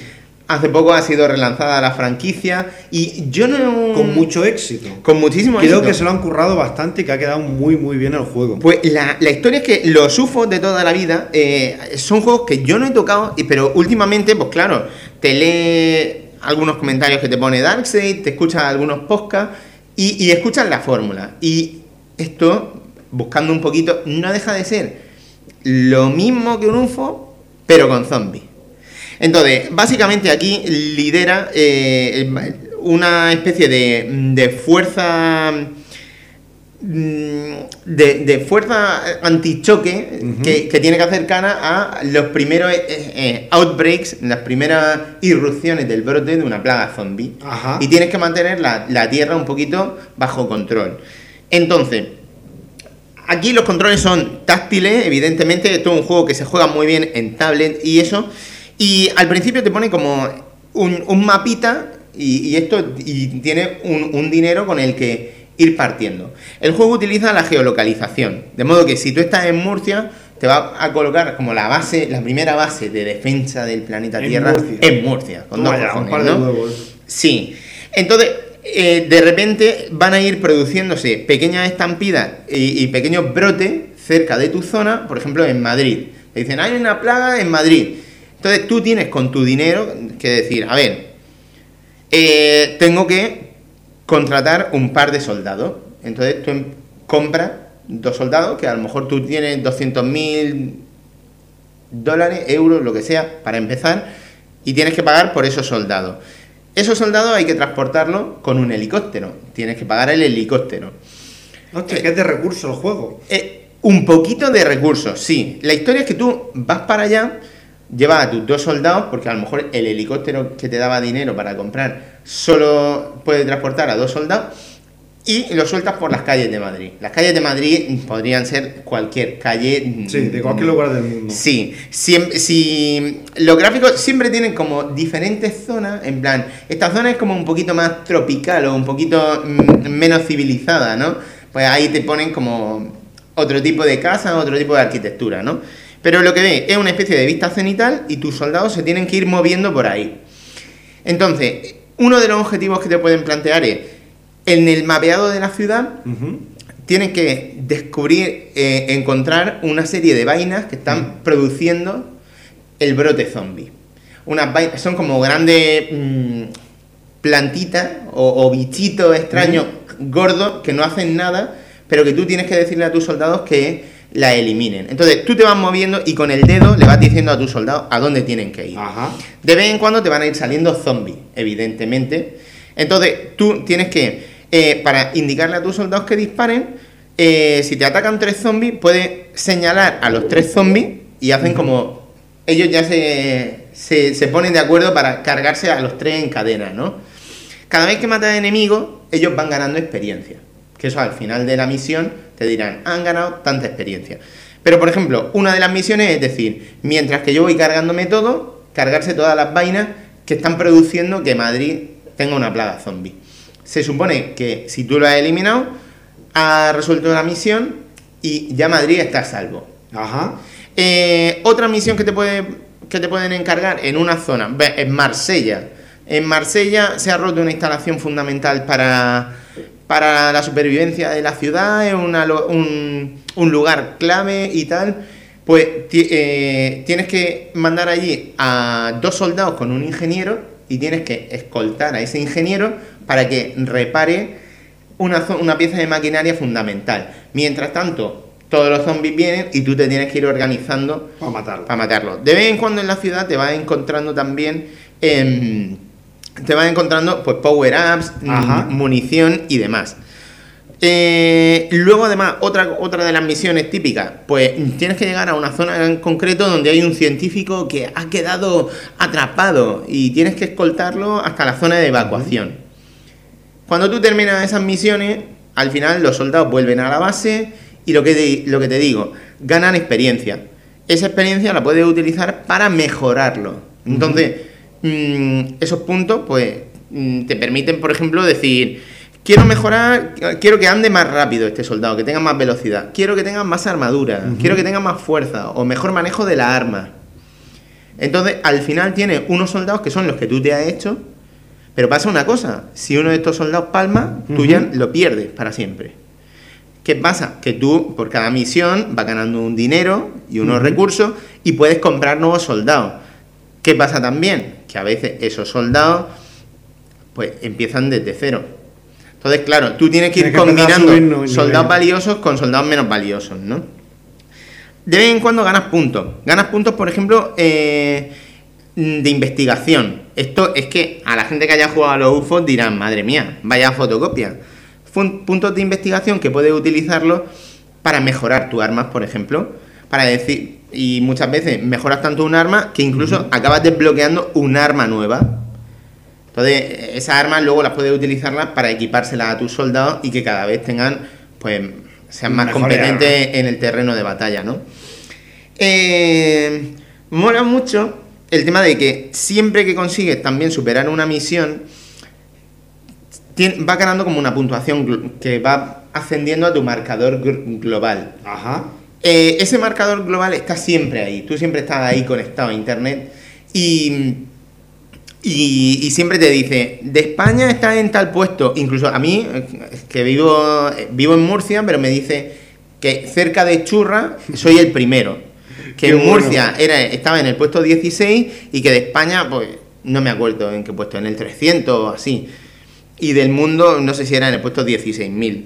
Eh, pero la historia es que esto es de gestión. Sí que la zona en la que está, en, la, en las ciudades, tienes que estar muy atento a lo que pasa. Y hay veces que vienen muchos zombies y tú dices, espérate, vámonos para atrás y mientras tanto les das la orden señalando y tapeando encima de los zombies para que se los carguen, ¿no? Pero a la hora de la verdad es también un juego en el que hay veces que tú más o menos tienes la cosa controlada y, y a lo mejor no hay, no hay a qué jugar. Y es que más o menos se juega como en tiempo real, como en un juego de Sí, que te tienes ¿no? que esperar hasta el día Te siguiente. te pero no hasta el día siguiente, a veces hasta que te digan, hay una plaga por aquí. Y claro, si tú no estás resolviéndolo, se supone que la situación empeora y estás más cerca del día del juicio final. Son polladas, cada vez que lo coges, mm, te da tiempo a resolver un par de misiones en un par de ciudades con Ajá. plaga y para cagar está genial. Que está de puta madre. Está genial. ¿Qué pasa? Que evidentemente hay un momento en el que la cosa empieza a calentarse y tú te vicias y tienes ganas de que pasen cosas. Ajá. Si no pasa nada, puedes decidir acelerar el tiempo. Acelerar el tiempo te sirve para que ocurra algún evento o también para decir, mm, ahora mismo yo he mandado a mis tropas en helicóptero, a, por ejemplo, desde Murcia hasta París, por- y, y dice, pero tarda, tarda. Y, Obviamente. y tarda, puede ser media hora, tardando en tiempo real. Entonces tú puedes darle a acelerar. ¿Qué pasa? Si aceleras mucho el tiempo, llega un momento en el que te dice, anda, ya no puedes acelerarlo más. Pero a cambio de una módica cantidad, podemos recargarte esto, ¿no? Hay veces que puedes mejorar la arma con puntos de investigación, como te he dicho, que te los vas ganando tú. Pero también puedes, a cambio de una módica cantidad, ir mejorando esta arma con dinero, ¿no? Hay veces que tú dices, pues en vez de que vayan a París, lo que voy a hacer es que voy a poner una base de operaciones en París. Ajá. Y así defiendo esa posición. Pues, eh, claro, cuesta dinero. Obviamente. Hay veces que hay zonas que más o menos dice, pues en vez de en París, voy a invertir y voy a construir una torreta que defienda de algún modo la zona de Francia y me voy un poquito más para Alemania y en Alemania pongo una base. Entonces los helicópteros salen desde las bases, ¿no? ¿Qué pasa? Yo solo tenía un helicóptero. También tengo que gastarme pasta en un helicóptero. Esto se consigue al final haciendo misiones Y poco a poco. y reforzando. ¿Qué pasa? Que hay veces que si no estás muy pendiente, que te follan y el día del juicio llega. Porque a lo mejor hay emergencias que están muy lejos o que tú todavía no tienes preparación o, o las tablas para resolverlo. Generalmente cuando a mí me, me follaron una vez y de hecho no pasa nada, empiezas de nuevo y a veces los soldados que no han palmado ya los tenía disponibles en la siguiente partida. Ah, guay. Como no murieron, simplemente llegó el día del juicio final, que se supone que... ¿Qué tan Pues, folla punto? Sí, pero a mí, no a los soldados. Entonces Sí, sí, podía sí. seguir usándolo. Y las mejoras también. Esto, si no te lo tomas en serio, es un gran juego para llevártelo a cagar. Esto en tablet se juega mejor que en móvil. Lo único es que en tablet, pues tú generalmente no te llevas el tablet a trabajar o, o tal. Además, esto generalmente aprovecha, necesita una un- conexión online pa- por el tema de los marcadores Ajá. o por si tienes que comprar algo. Pero bueno, como propuesta, Global Outbreak es verdad que, oye, no es una cosa infalible, pero para echar unos ratos muertos y siendo gratis, yo creo que se merece una oportunidad. Eh, no sé, bueno, hay veces también que en vez de comprar un helicóptero de transportar soldados, la, el brote que aparece en una ciudad aparece, yo que sé, en Turín. Te dicen, hay un ligero brote. Entonces, hay un helicóptero en el que no transporta soldados, sino que simplemente se acerca a esa zona y lo que hace es que desde el helicóptero elimina Las plantitas. Claro, y, y se supone que simplemente has perdido ese recurso, pero bueno, está solucionando el problema. Eso, se tira un buen rato el helicóptero. Eh, Eso, como rollo juego Facebook, pero sin ser una cosa agotadora, ¿no? Que Ok. sientes que puedes ir haciendo cosas, ¿no? Lo que he dicho, misiones sencillitas que se resuelven en pocos minutos y tal. Mm, y mola mucho lo del marcador global. A mí, a mí eso me ha encantado. Mm, siendo gratis, yo creo que se merece un vistacillo. Y básicamente esas son mis dos propuestas gratuitas. La que voy a comentar a continuación, en Xbox 360 cuesta 1200 Microsoft Points y en Steam ahora 12 euros. Eh, se acerca el invierno y esto va a estar seguramente en Más una barato. rebajita y, y eso, ¿no?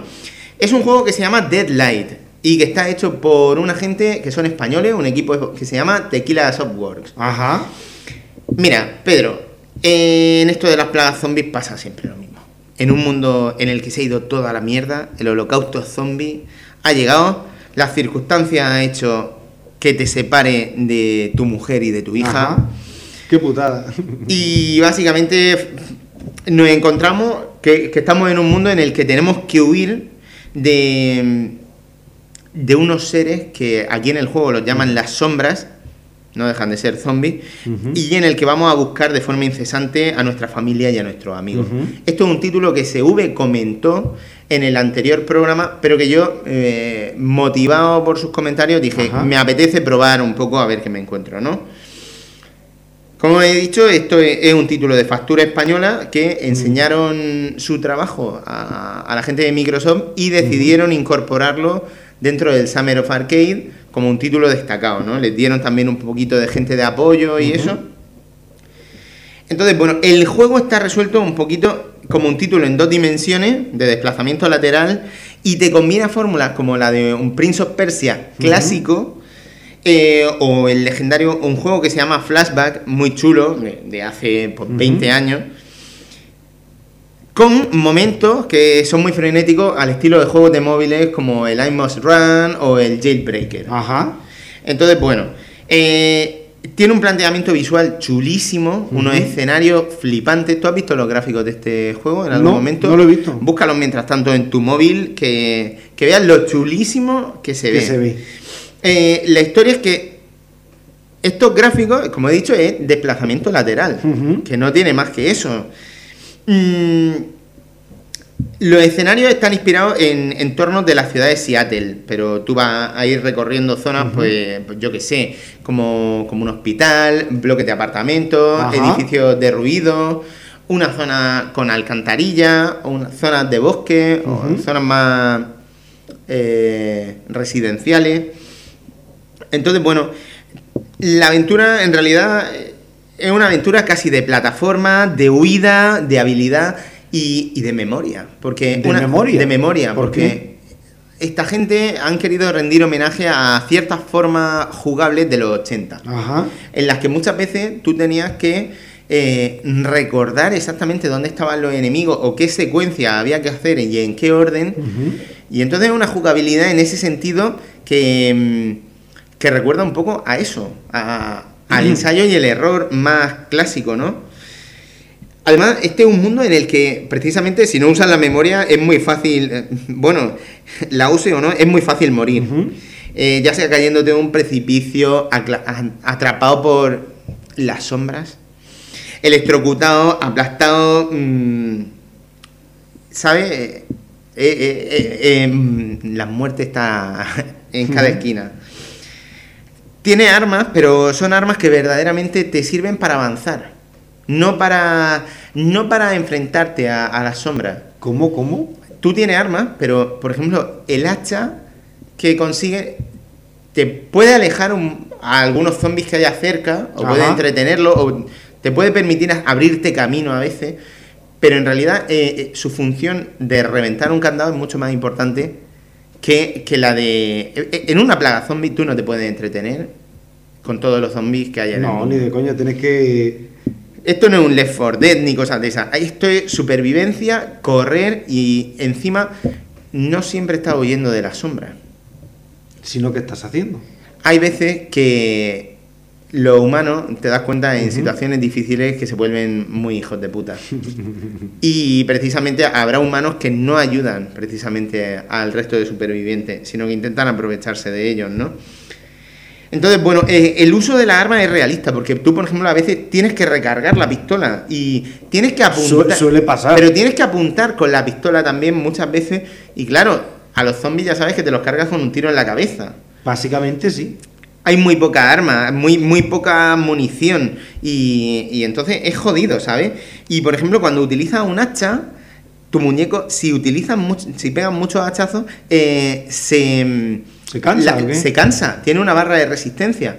Y de hecho es curioso porque la resistencia está presente en muchas acciones que realizas. Si tú sales corriendo y llevas mucho rato corriendo a piñón, te cansa. Una cosa que pasa en muchos juegos y que aquí me hace. Eso es una putada. Pero tío. me hace gracia una cosa que ocurre. ¿Sabes la típica escena en la que te tienes que colgar de algo y pasar, por, ejem- por ejemplo, por encima de los zombies aprovechando un hilo, una cuerda Sí, o lo que sí, sea? sí. Aquí te cansa. Y si has ido corriendo, te has subido a eso y no has mirado el indicador de energía, Te caes. puedes caerte y te, y te comen, vamos. Qué putada. Hay gente que ha descrito este juego como un cómic en movimiento, ¿sabes? Algunos miembros de nuestra comunidad. ¿Y estás de acuerdo? Sí, sí, porque es que es tan bonito y, y eso. La escena de animación entre secuencia y secuencia me parecen un poco cutre en cuanto a ejecución artística. Pero todo lo demás, los escenarios son alucinantes, son flipantes, Pedro. Eh, este título es divertido, es diferente, no por la jugabilidad, que, que por lo que te he dicho, mm, hay veces que, bueno, eh, a veces te meten un poquito, aparte de plataforma, algún pequeño puzzle, alguna pequeña secuencia que hay que resolver en, un orden muy específico, también es ahí donde entra la memoria. hay veces que tienes que observar, es difícil a veces ver cosas, cosas que no terminas de ver y decir, y si no resuelve la escena mirando un poquito, puede ser que el sentido común o tu forma de jugar de otro modo Ajá. te lleve a estrellarte una y otra vez con el mismo muro.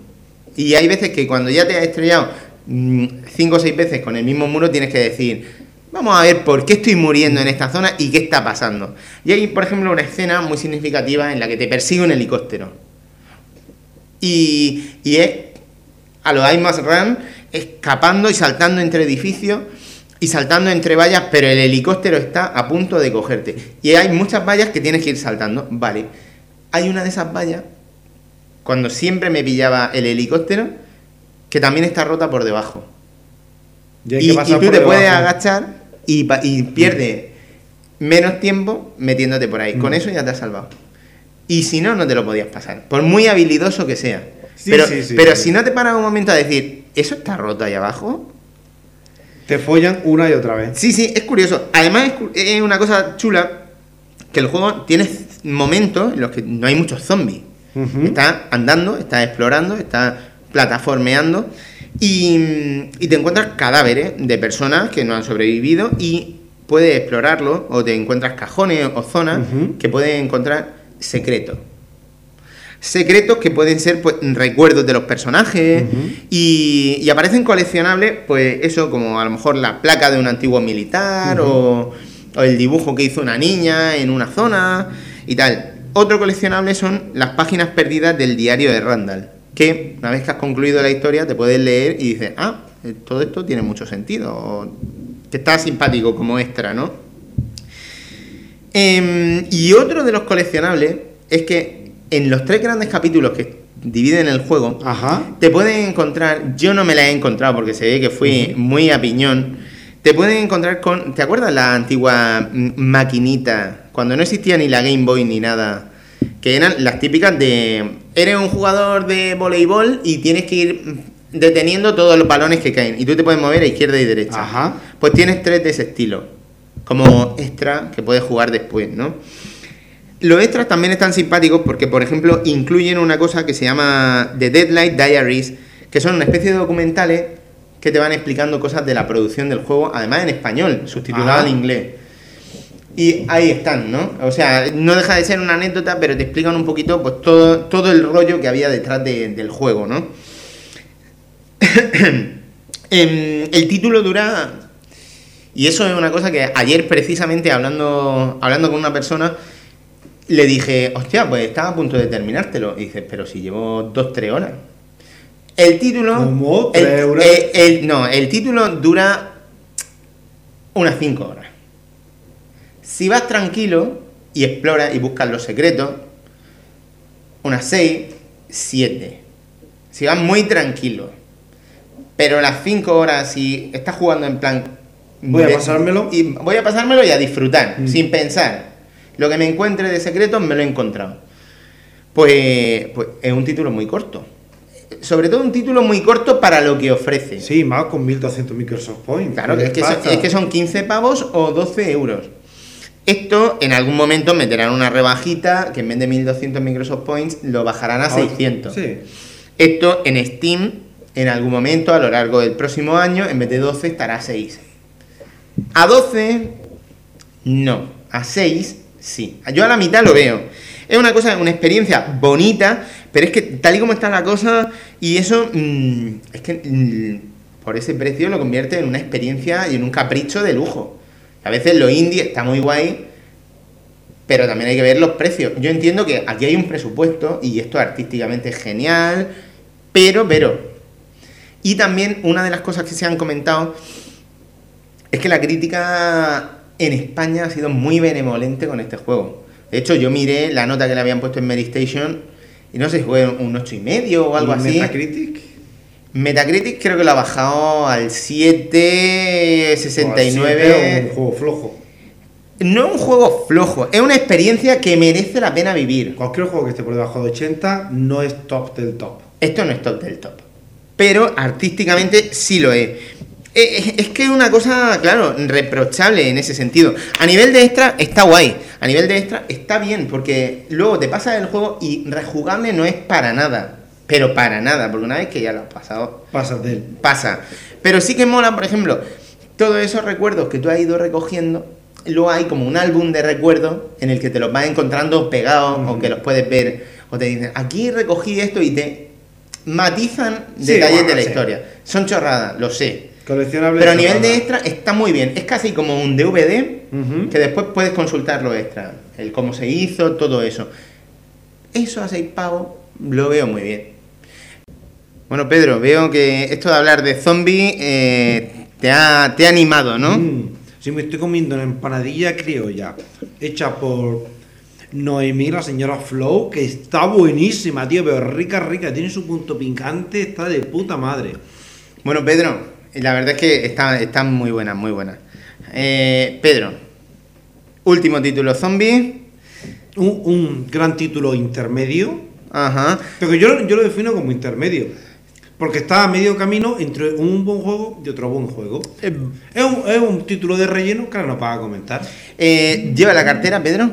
¿Sí? Eh, ponla encima de la mesa. Aquí está. Bien, bien. Me la quedo de momento. Vale. ¿Tú sabrías decirme qué es un spin-off? Un spin-off. ¿Mm? Pues como un remake, pero con off. Mm, a ver, mira, hay ejemplos en cómic, en series de televisión y, y en el mundo de los videojuegos. Por ejemplo, un spin-off es un título que sale como derivado de otro, pero que no se apoya la- a lo mejor en las mismas bases jugables. Eso dentro del mundo de los videojuegos.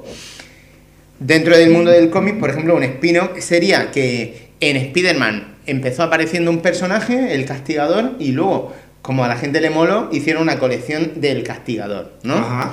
Bueno, en el mundo de los videojuegos, por ejemplo, podemos hablar de Halo Ajá. y Halo Wars, un título de estrategia Ajá. que no es en primera persona.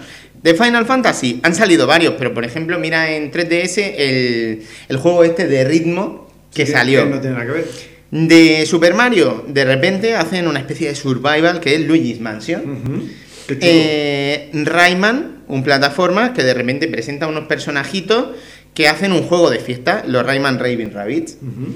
Pac-Man y sus Pac-Man Parties o Pac-Man Card o cualquier otra prostitución que hayan podido hacer. Incluso títulos como el Dead or Alive, que era un juego de lucha, y luego lo convirtieron en un juego de voleibol y simulador de lesbianismo paradisiaco, que era el Dead or Alive Paradise.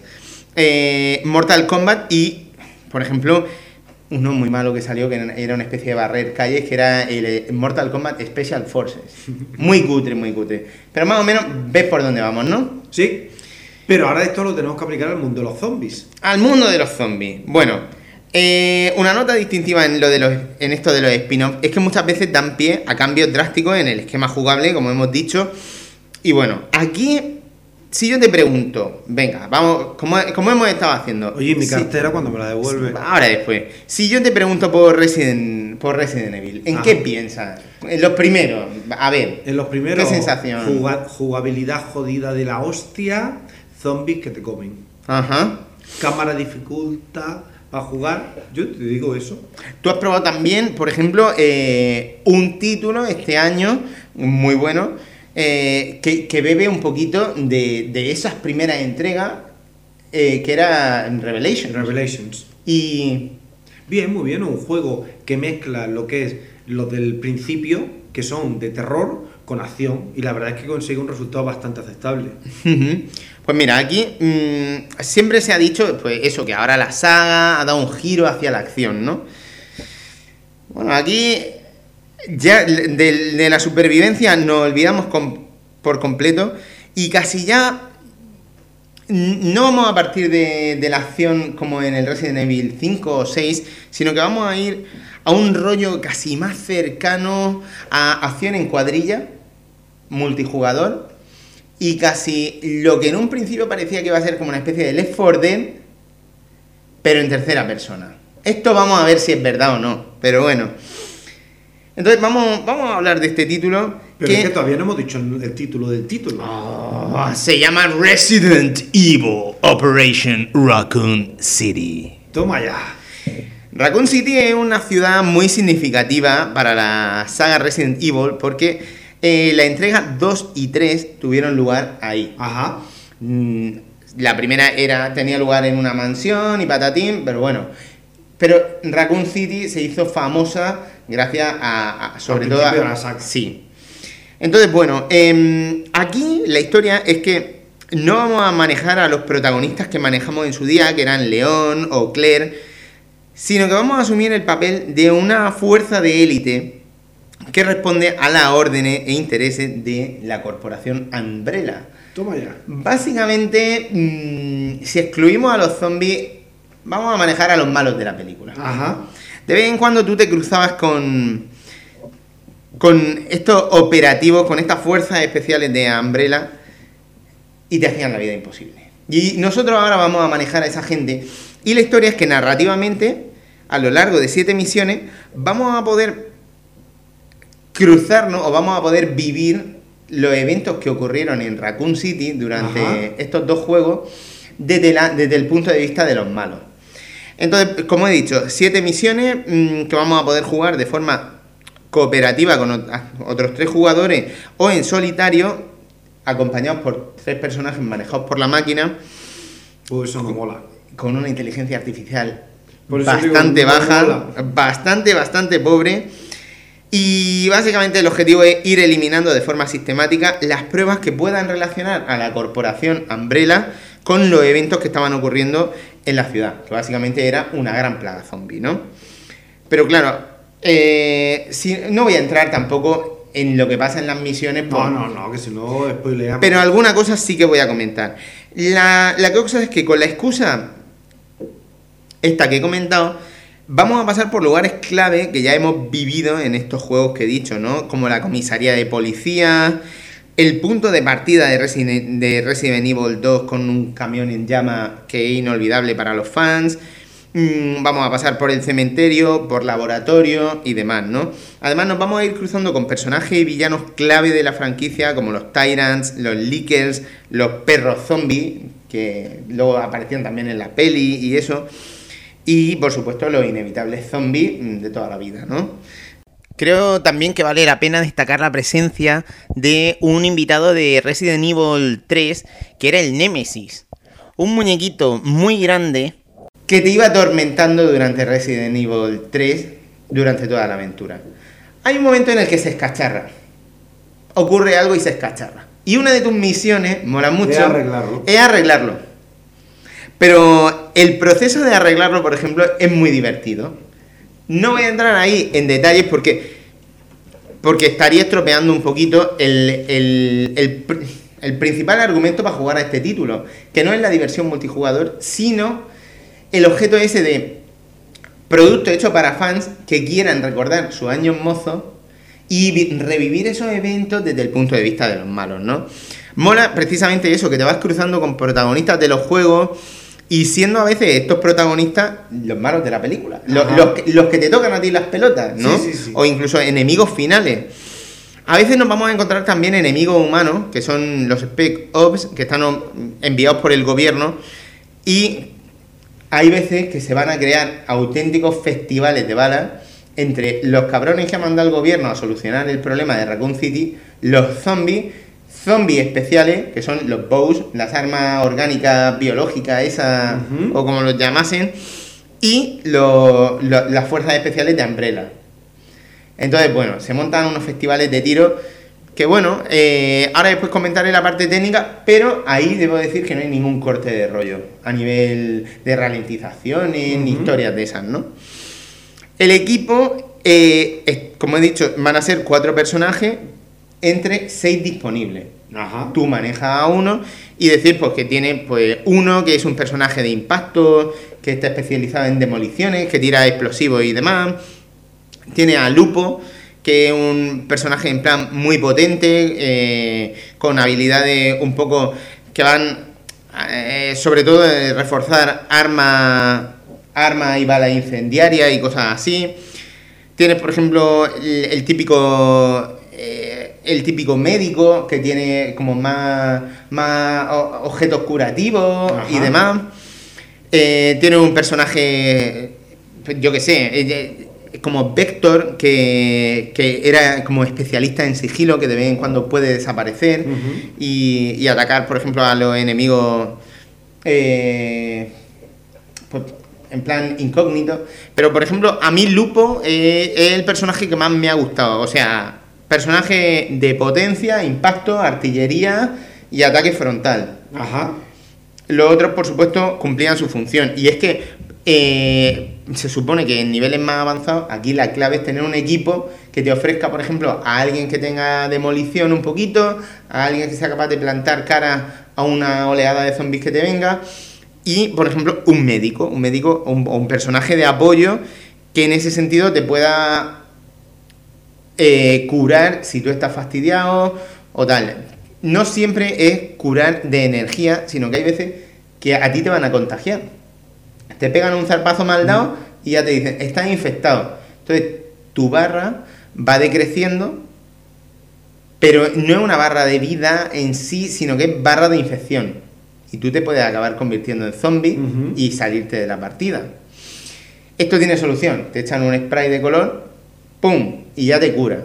A veces tus compañeros son infectados y también tienes que ir a curarlos, ¿no? Ajá. Entonces, bueno, vas el rollo es ese, hacerte un equipo equilibrado y encontrar al personaje que te guste. Igual que hemos dicho en Global Outbreak, cuando acaba una misión o una de estas siete grandes escenas, eh, te van a dar una puntuación y unos puntos que te van permitiendo subir de nivel. Esos puntos luego los puedes intercambiar por unas habilidades personales para el personaje, algunas muy concretas que le permitan hacer algún movimiento especial o tener más impacto en, en cuerpo a cuerpo si se acercan los zombies, o tener mejores armas y por supuesto hay trofeos asociados a has potenciado tu personaje al máximo o has desbloqueado todas las armas para este personaje.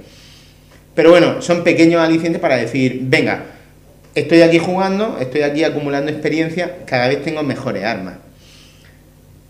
Las misiones son siete, se pasan rápido. Este juego tiene fama de acabarse en 5 o 6 horas. Bueno. Si, Sí. si es bueno.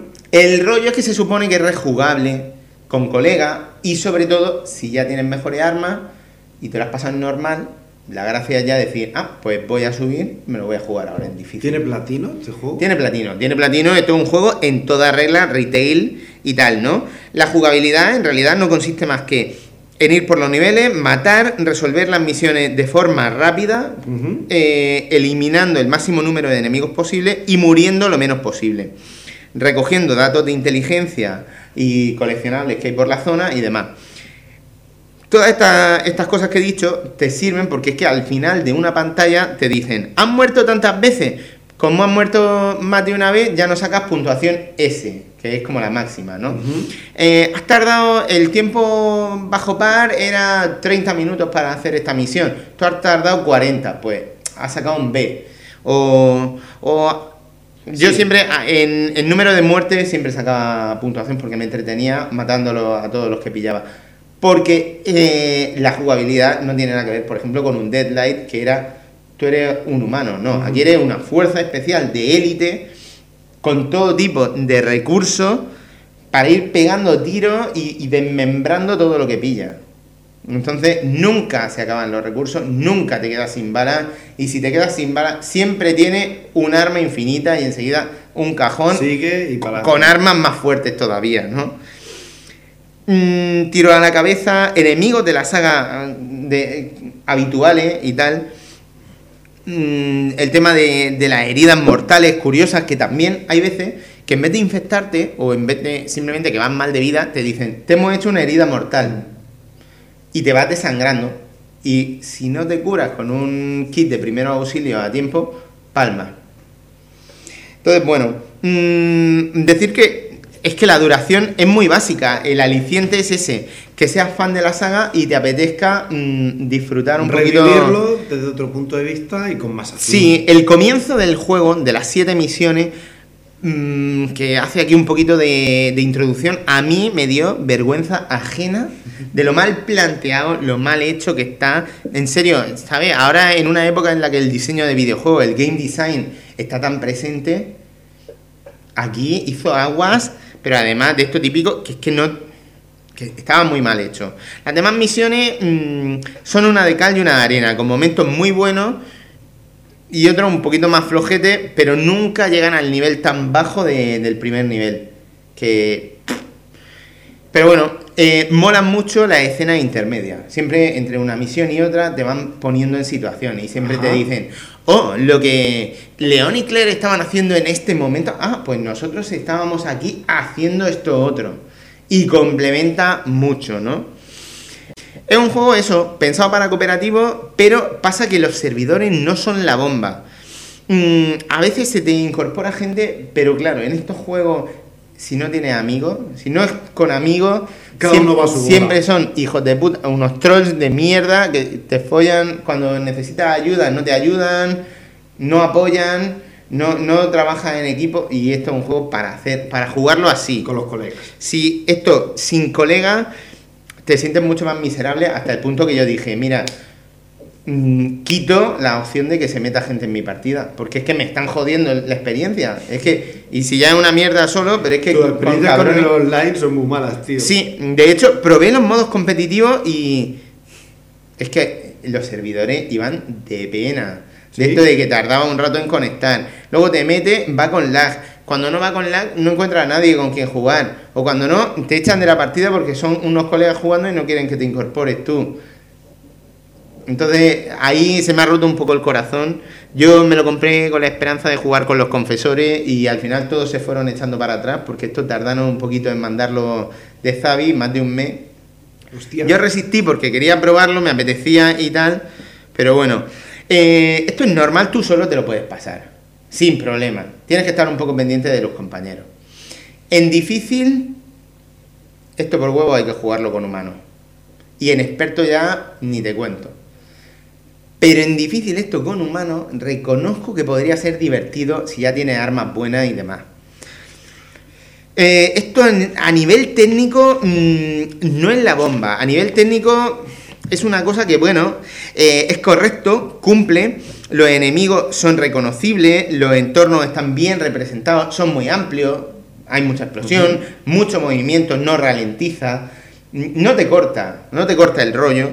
Es- Pero bueno, eh, pero gráficamente es verdad que el, el título es tirando a discreto y a estas alturas no sorprende a nadie. Eh, una cosa positiva es que tras Revelations, que salió en febrero, esto salió un poquito más tarde, mm, aquí este título está totalmente doblado.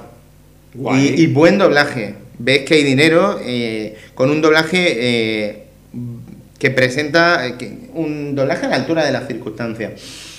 Es curioso que, bueno, este título salió conmemorando el 15 aniversario de la saga y tal, pues también pues, iba a ser como un año de lanzamiento Resident Evil, ¿no? Ajá.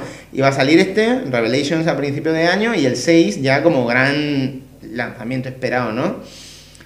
Este ha, quedado, ha acabado siendo como el menos destacado. El 6 baja ya de precio a 30 pavos. Sí, sí, es curioso, ¿no? Tiene trofeos variados, muy encaminado al online a la hora de la verdad y, y que te premia un poco, pues, que te dediques. Yo no me hubiese importado hacer un poquito más de online, luego pero es que no iba. Si no Luego- vas y no tienes colegas, No, a- al menos a mí no me iba bien. Eh, decir también que mm, tampoco me importaría darle una vuelta en niveles de dificultad por, por sacarme los trofeos Mm. de, de estos típicos de han matado a no sé cuántos mil zombies, han matado a tantos enemigos, ¿sabes? Pero en vez de jugarlo en normal, en vez de estar amasando, haciendo lo mismo, pues dices, lo pruebo. Sí, aquí viene la polémica de jodida de este juego. Oye, ¿y mi cartera. Eh, Es que ahora es cuando tu cartera va a sufrir. Porque yo te la he pedido y, y bueno. El, el asunto DLCs. Ajá. Eh, como en cualquier juego, mm, y más de Capcom, te estafan. Te estafan, pero por ejemplo en plan, oh, vamos a sacar unas armas clásicas que recuerdan a las de los primeros Resident. Te las metes por el culo. Y a lo mejor te cobran lo que sea. Ni lo he mirado, es que me daba igual. No, como no la iba a comprar, me la suda. Sin embargo, yo te he hablado de una campaña, ¿verdad? Ajá. Una campaña que dura unas 5 horas. Ajá. Ellos te dicen, oh, puedes descargar también las Spec Ops. Tú que piensas en Spec Ops, pues piensas, pues aquí me van a poner como unas misiones pequeñas, como a lo mejor en un Modern Warfare, para Ajá. echarlas en cooperativo y tal. Dicen, capítulo 1 de las Spec Ops. Y dices, capítulo 1. Bueno, vamos a ver esto de qué va. Capítulo 1 es que yo te he hablado de que había unas fuerzas del gobierno, ¿verdad? Sí. Y, también te he dicho que había como unas tipologías de personajes, cada uno con unas características. Bueno, imagínate que le damos la vuelta ahora y hay una segunda campaña. Una segunda campaña Es la que lucha en el otro lado. eh, que efectivamente que te cuentan los otros eventos que vivieron el otro grupo. La primera te la regalan. La segunda la tienes que pagar. No, escucha. Yo antes he dicho que eran siete capítulos. Ajá. Te damos la primera. Bueno.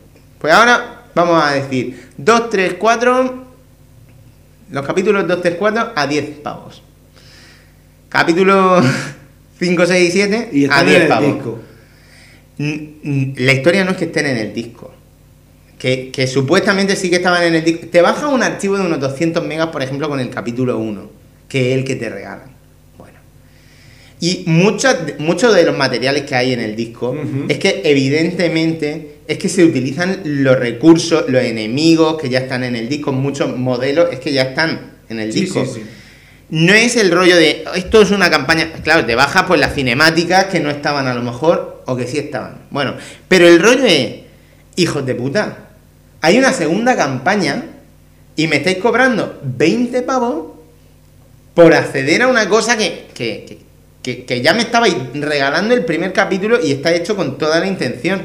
Y más cuando me habéis dado una campaña que dura 5 horas. Yo muriendo y entreteniéndome, hice menos de 5 horas, ¿eh?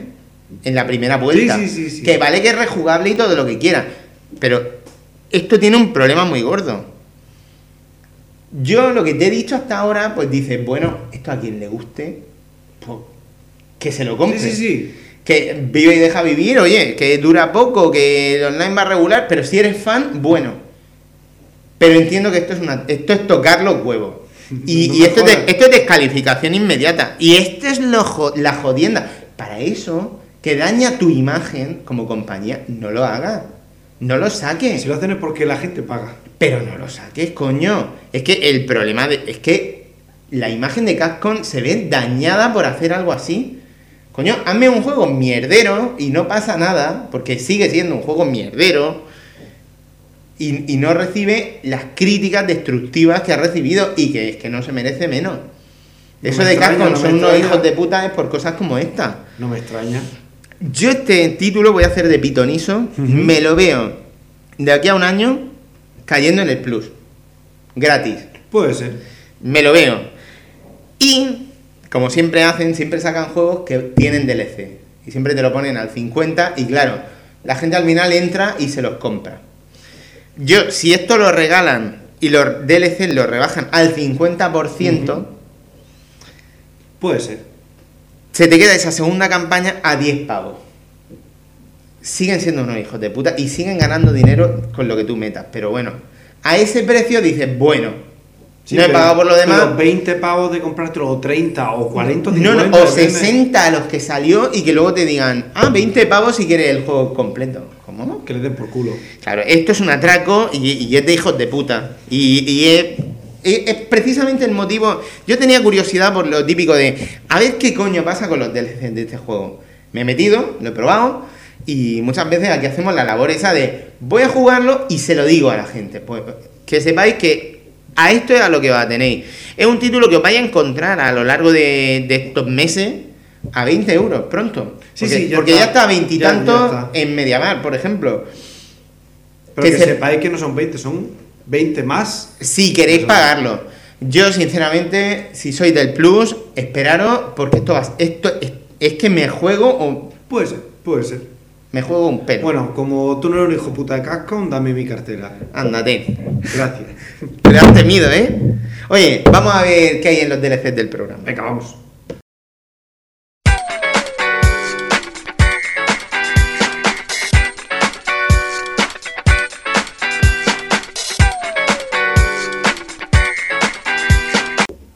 Bueno, bueno, bueno. Vamos a por un buen consejo. Venga. Como bien sabe, eh, la sincronización de trofeos de Sony siempre ha sido un. Hoy estamos de sincronización, ¿eh? un- sí, sí, pero además de verdad, una reputísima mierda.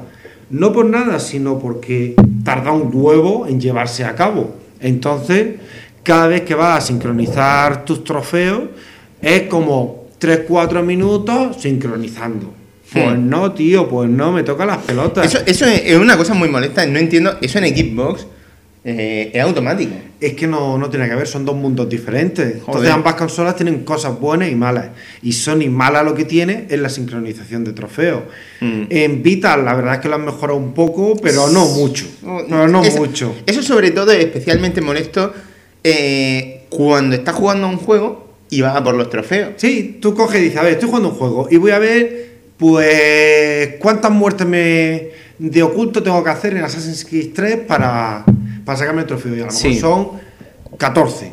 Mm. Y entonces vas a ver los tro- qué trofeos te faltan y entonces sincronizando. ¡Ah, la tomada por culo! Pues tienes que esperarte. Y al final lo que hace es que te desesperes y no lo mires. O pasas de los trofeos. O pásate los Que trofeos. es lo que a mí me pasa muchas veces con el tema de la Play. A no ser que sea una cosa muy No, especial. no, no. Yo voy a por trofeos en juegos como Assassin's Creed porque me llenan. Sin embargo, con un juego normal, pues no voy a por trofeos porque paso de ellos más que de la mierda. Bueno, la cosa es que esto es un briconsejo. Sí, sí, es un ver. Oye, ¿cómo quitarte el por culo de que cuando vayas a ver tus trofeos no se sincronicen con la red y lo puedas ver directamente? Pues hay una manera de hacerlo. Oye, eso es útil, a ver. Es muy útil porque estás jugando y dices, a ver, trofeo, pum, inmediatamente te va y no, y no pierdes ni un segundo porque te lo da insta- in- instantáneo. Eso me, me gusta, lo que me estás contando me gusta. Entonces, ¿qué es lo que tenemos que hacer que no está tan claro? Muy sencillo. Tú le das a tu botón de PS, te va a lo que es al menú principal y te pones encima de trofeos. Sí. Le das al triángulo Y te sale el menú. y te sale un pequeño menú. Uno de los puntos que te dice es sincronización y tienes online o offline. ¿Qué tienes que hacer? Ponerlo offline. ¿Qué quiere decir? Una vez que hayas hecho esto, cada vez que tú vayas a ver tus trofeos, no te lo va a sincronizar online, sino que te va a mostrar los trofeos que tiene tu, tu PlayStation. Con lo cual lo ves inmediatamente. Entonces, botón PSE, te vas al, al menú, en el menú te vas a trofeo, le das al triángulo y pones sincronizaci- sincronización de trofeos offline. Y así lo tendrás inmediato y sin, sin que, sin que sincronice. Hostia, macho. ¿Cómo Eh, se nota el alcohol que bebo? eh? Totalmente. Ya Oye, se me lengua la eh, traba. un- una cosa. Entonces, si luego quiero sincronizar mis trofeos para que se vean en Facebook o para directamente para se ver va- en se- qué nivel se estoy, van a ver igualmente. eso me lo hace, por ejemplo, desde PlayStation Plus o está el rollo ese de te vas a amigos, pulsas sobre tu perfil y entonces sí que sincroniza, Sí, ¿verdad? sincroniza, porque yo, cuando salió Assassin's Creed 3, que salió una semana antes de, lo- de la fecha, no aparecían los trofeos. Y todos nos quedábamos pillados diciendo, hostia, no salen los trofeos, no salen los trofeos. Y entonces es como descubrí, gracias al Chicho, Mm. que estaba la sincro- sincronización online-offline. Si lo ponías offline, te salen los trofeos que hay en tu consola, que todavía no lo habían publicado a nivel para todo el mundo, para que la gente no viera que la gente estaba ganando trofeos de Assassin's Creed. Ok, Y ok. así es como lo descubrí. Y ahora pues nada, voy y en un segundo veo mis trofeos de puta madre. Ah, pues- e independientemente luego se sincronizan, pero no cuando estás jugando, que cuando necesitas verlo. Sí, es un corte de rollo. Nada, pues genial el briconsejo, Pedro. Una cosa sencillita, pero oye, Práctica.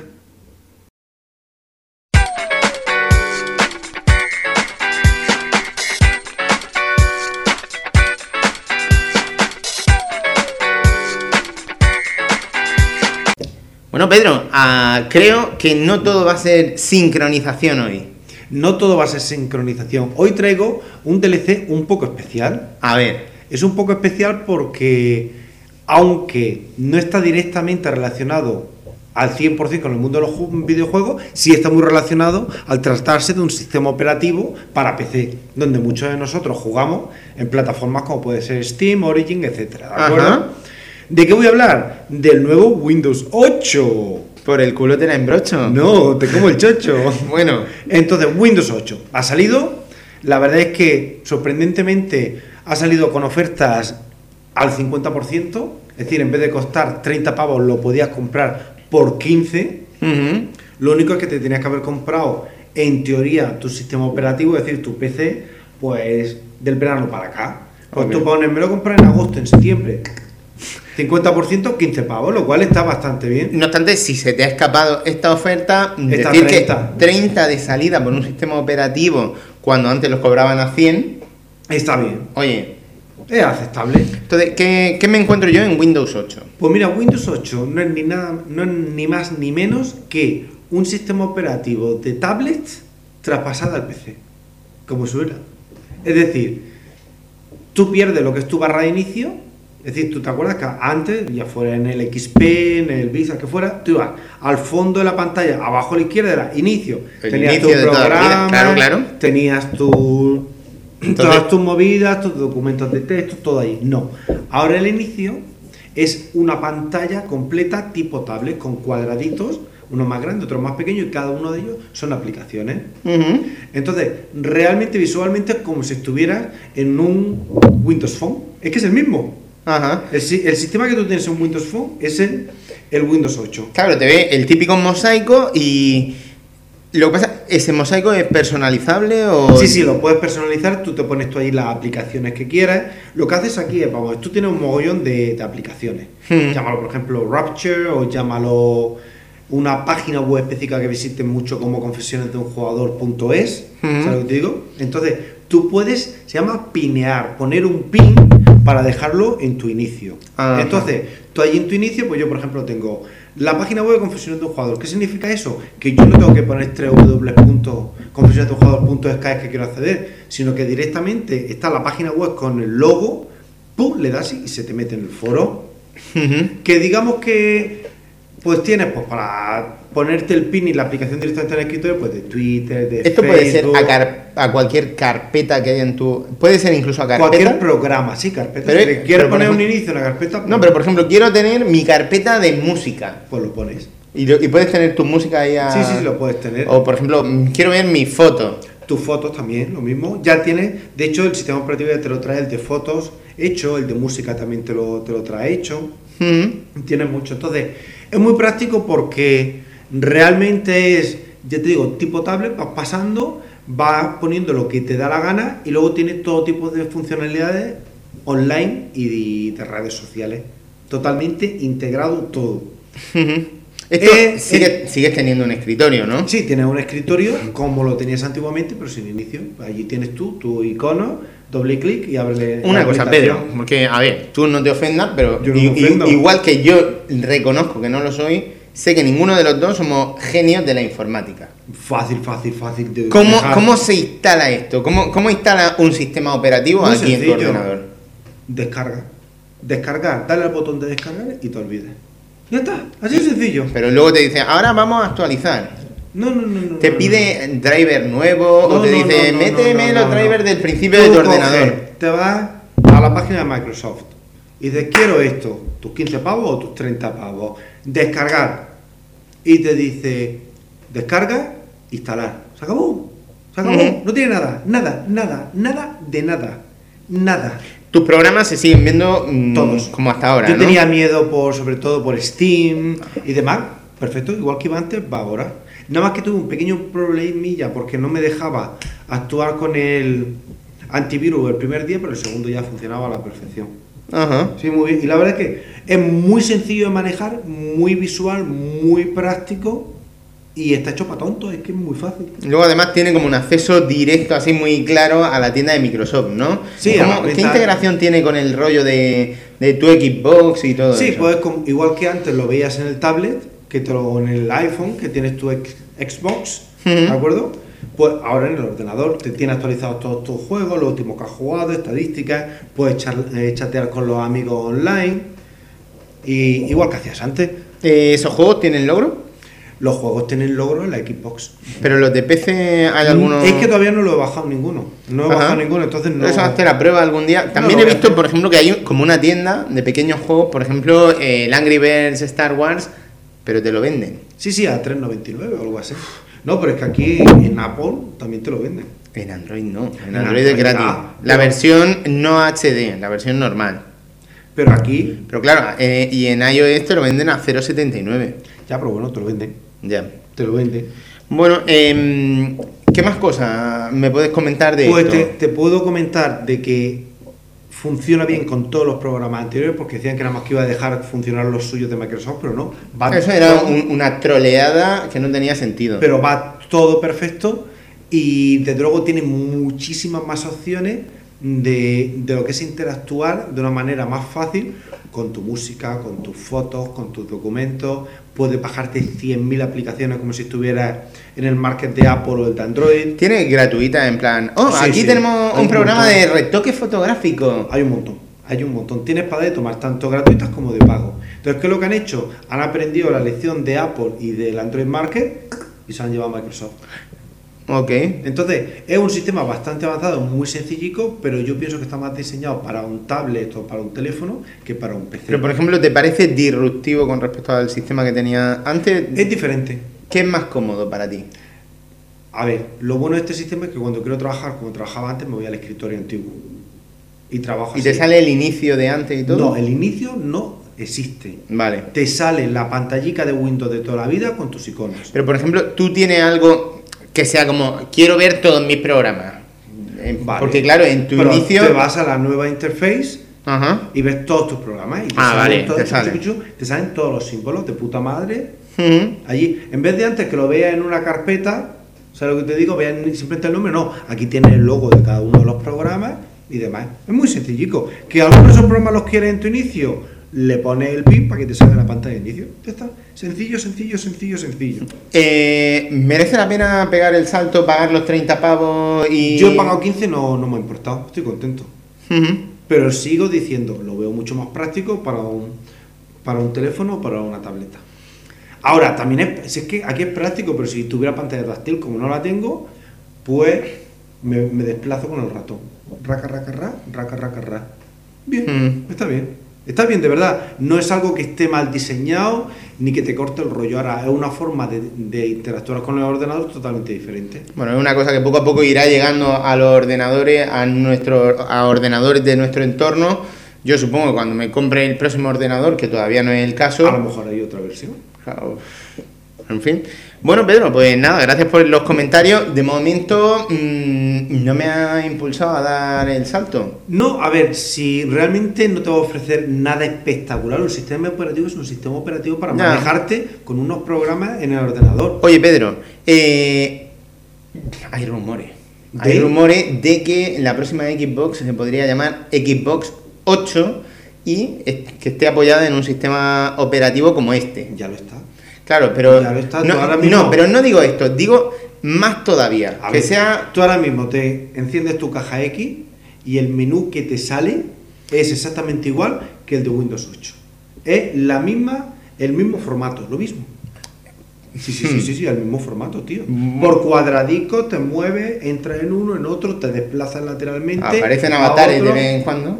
Pero... No, pero em, al fin y al cabo hicieron la prueba con la caja X y ahora lo han pasado a los PCs. ¿Tú, por ejemplo, te gusta ese sistema? Sí, ¿Lo, sí, sí. lo ves, por ejemplo, como A una opción gusta. para...? A mí me gusta. ¿Y el nombre de Xbox 8 qué te dice? Porque ya veremos lo que tiene de cierto. Ok. Yo creía que iba a decir lo de te como el chocho. No, ya te lo comí esta mañana. ¿What? No a ti, coño.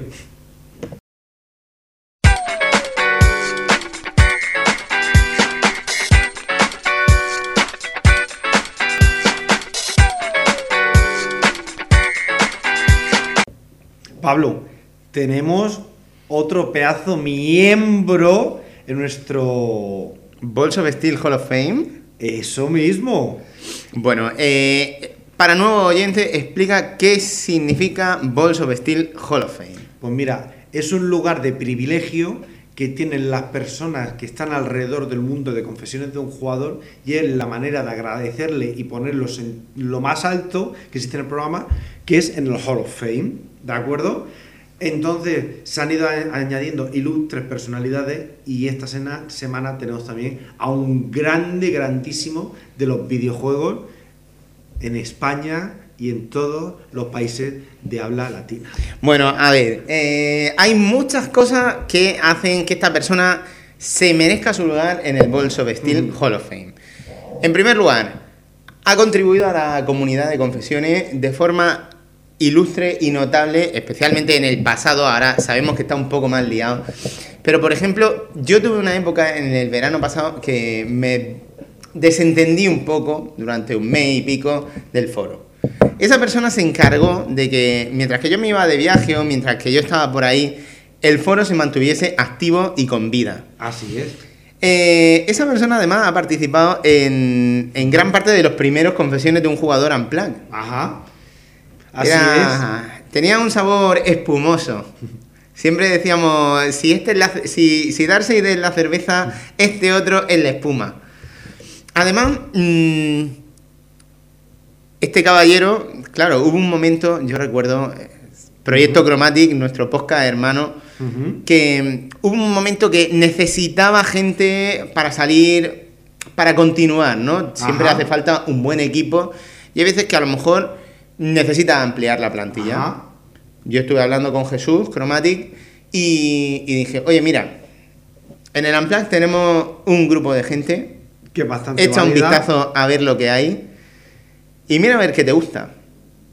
Y fichó para su proyecto Chromatic a este personaje eh, que además cada vez que participa hace intervenciones muy contextualizadas, sabe perfectamente de lo que habla, es un tío que sabe de qué va el rollo. Más motivos, por ejemplo, por los que debamos meterlo en el Balls of Steel Hall of Fame. Ha tenido eh, un hijo y sigue jugando. Y sigue jugando más que yo. Bueno, además, luego en Confesiones de un jugador tenemos un ranking. Un ranking eh, de 360 y un ranking de PlayStation 3. Y él es indiscutiblemente el número uno en la PS3. Es una puta máquina. Es una bestia salvaje, es un buen amigo de la casa. Por favor, Pedro, Cloud FRN. nuevo miembro. Cada vez que hace eso y voy corriendo, me cago en ti. Joder, macho, pues cágate luego. Bueno, eh, Cloud, enhorabuena. Y bienvenido al lugar donde te mereces.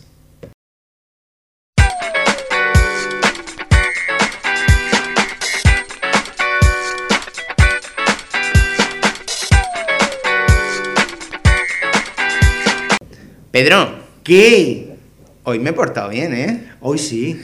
Yo, sabes que te quiero, no te lo digo muy a menudo, pero Qué fuerte, tía, qué fuerte. qué fuerte. Oye, sin Yo soy un ¿eh? templario. Tú eres un templario de mierda, hijo de puta, cabrón. No la cagues porque borro todo el programa entero. Iba a decir que me he portado bien. Vale, te has portado bien, no la cagues al final. sigue, sigue. Puedes seguir tú. Vale. ¿Qué querías decir? Yo quiero darle las gracias a toda la comunidad de confesiones de un jugador que tenemos detrás, que es lo mejor de este programa. ¿Dónde está toda esta gente? ¿Dónde coño los podemos encontrar?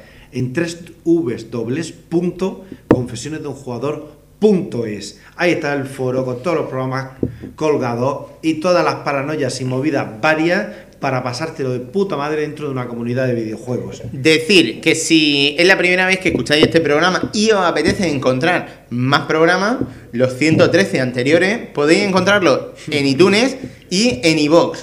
Eh, desde ahí los podéis descargar y una cosa muy importante para nosotros como programa es que nos hagáis una crítica en iTunes y una valoración en estrellas y al mismo tiempo en iVoox que nos deis un me gusta o que nos pongáis simplemente un comentario diciendo, ah, pues me ha gustado el programa o no me ha gustado o tal. Pero cosas que ayudan a que el programa tenga más visibilidad. Sí, y nos pueda conocer más gente y sufrirnos. Sí, decir también que estamos en redes sociales. Eh, estamos en Facebook, simplemente con buscar confesiones de un jugador en la barra de búsqueda nos podéis encontrar y En Twitter nos podéis encontrar como arroba confesiones de 1J, uno con un número, y en el foro principalmente.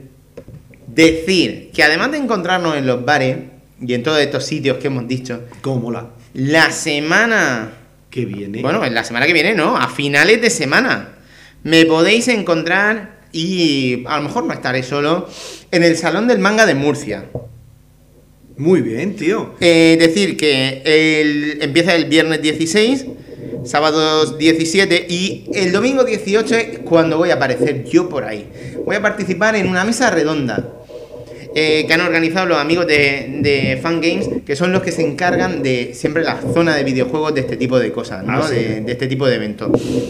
Lo que pasa es que la mesa redonda va a tener invitados de los buenos, ¿sabes? Roberto Pastor, Toma ya, Fran Serrano de Medistation. toma ya. Eh, creo que va a haber un community manager de juego indie con un nombre raro, no me lo sé. Va a estar Nacho Oliva también. Ajá. Y nuestro Manolo, tu Pepe, que va a participar, pero esta vez no grabando ni nada de eso, sino peleando. Muy bien. Que es un tío batallador y que, bueno, que algún día me gustaría tenerlo aquí también en el programa haciendo sus 15 segundos. A, ver si pilla la indirecta. Eh, va a haber cosas chulas, van a discutir, va- se van a discutir temas chulos. De hecho, esto es una cosa que Pedro de, de Fan Games me preguntó, oye, ¿qué temas podemos? Dime algunas ideas creativas y tal, para que no sea lo mismo de siempre. Tenemos cosas muy chulas. Pero no voy a spoilearlas. Decir que a lo largo de la semana, si os metéis en nuestro foro, a lo mejor, si, si, si ellos deciden revelar esa información, yo la pondré. Por si alguien se quiere acercar y saber lo que se va a encontrar. Pero va a ser una mesa redonda de alto voltaje y de buen material. Que oye, que si se graba, ya también os haremos. Os pasaremos un enlace para que podáis disfrutarla. Entonces, oye, eh, todo lo que sea que nos inviten a sitios es un placer. Pero es Siempre, que siempre. si además te piden un poco de, de guía para decir qué temas podemos tratar y tu opinión se tiene en cuenta, pues mola un montón. Guay. Eh, ¿Algo más que declarar, Pedro? Pues nada, que muchas gracias por llegar hasta este punto y que os esperamos en el próximo programa de Confesiones de un Jugador. Un saludo. yeah. Os dejamos ahora con nuestro tema Come Back to You del grupo Silence Is is Sexy. Sexy.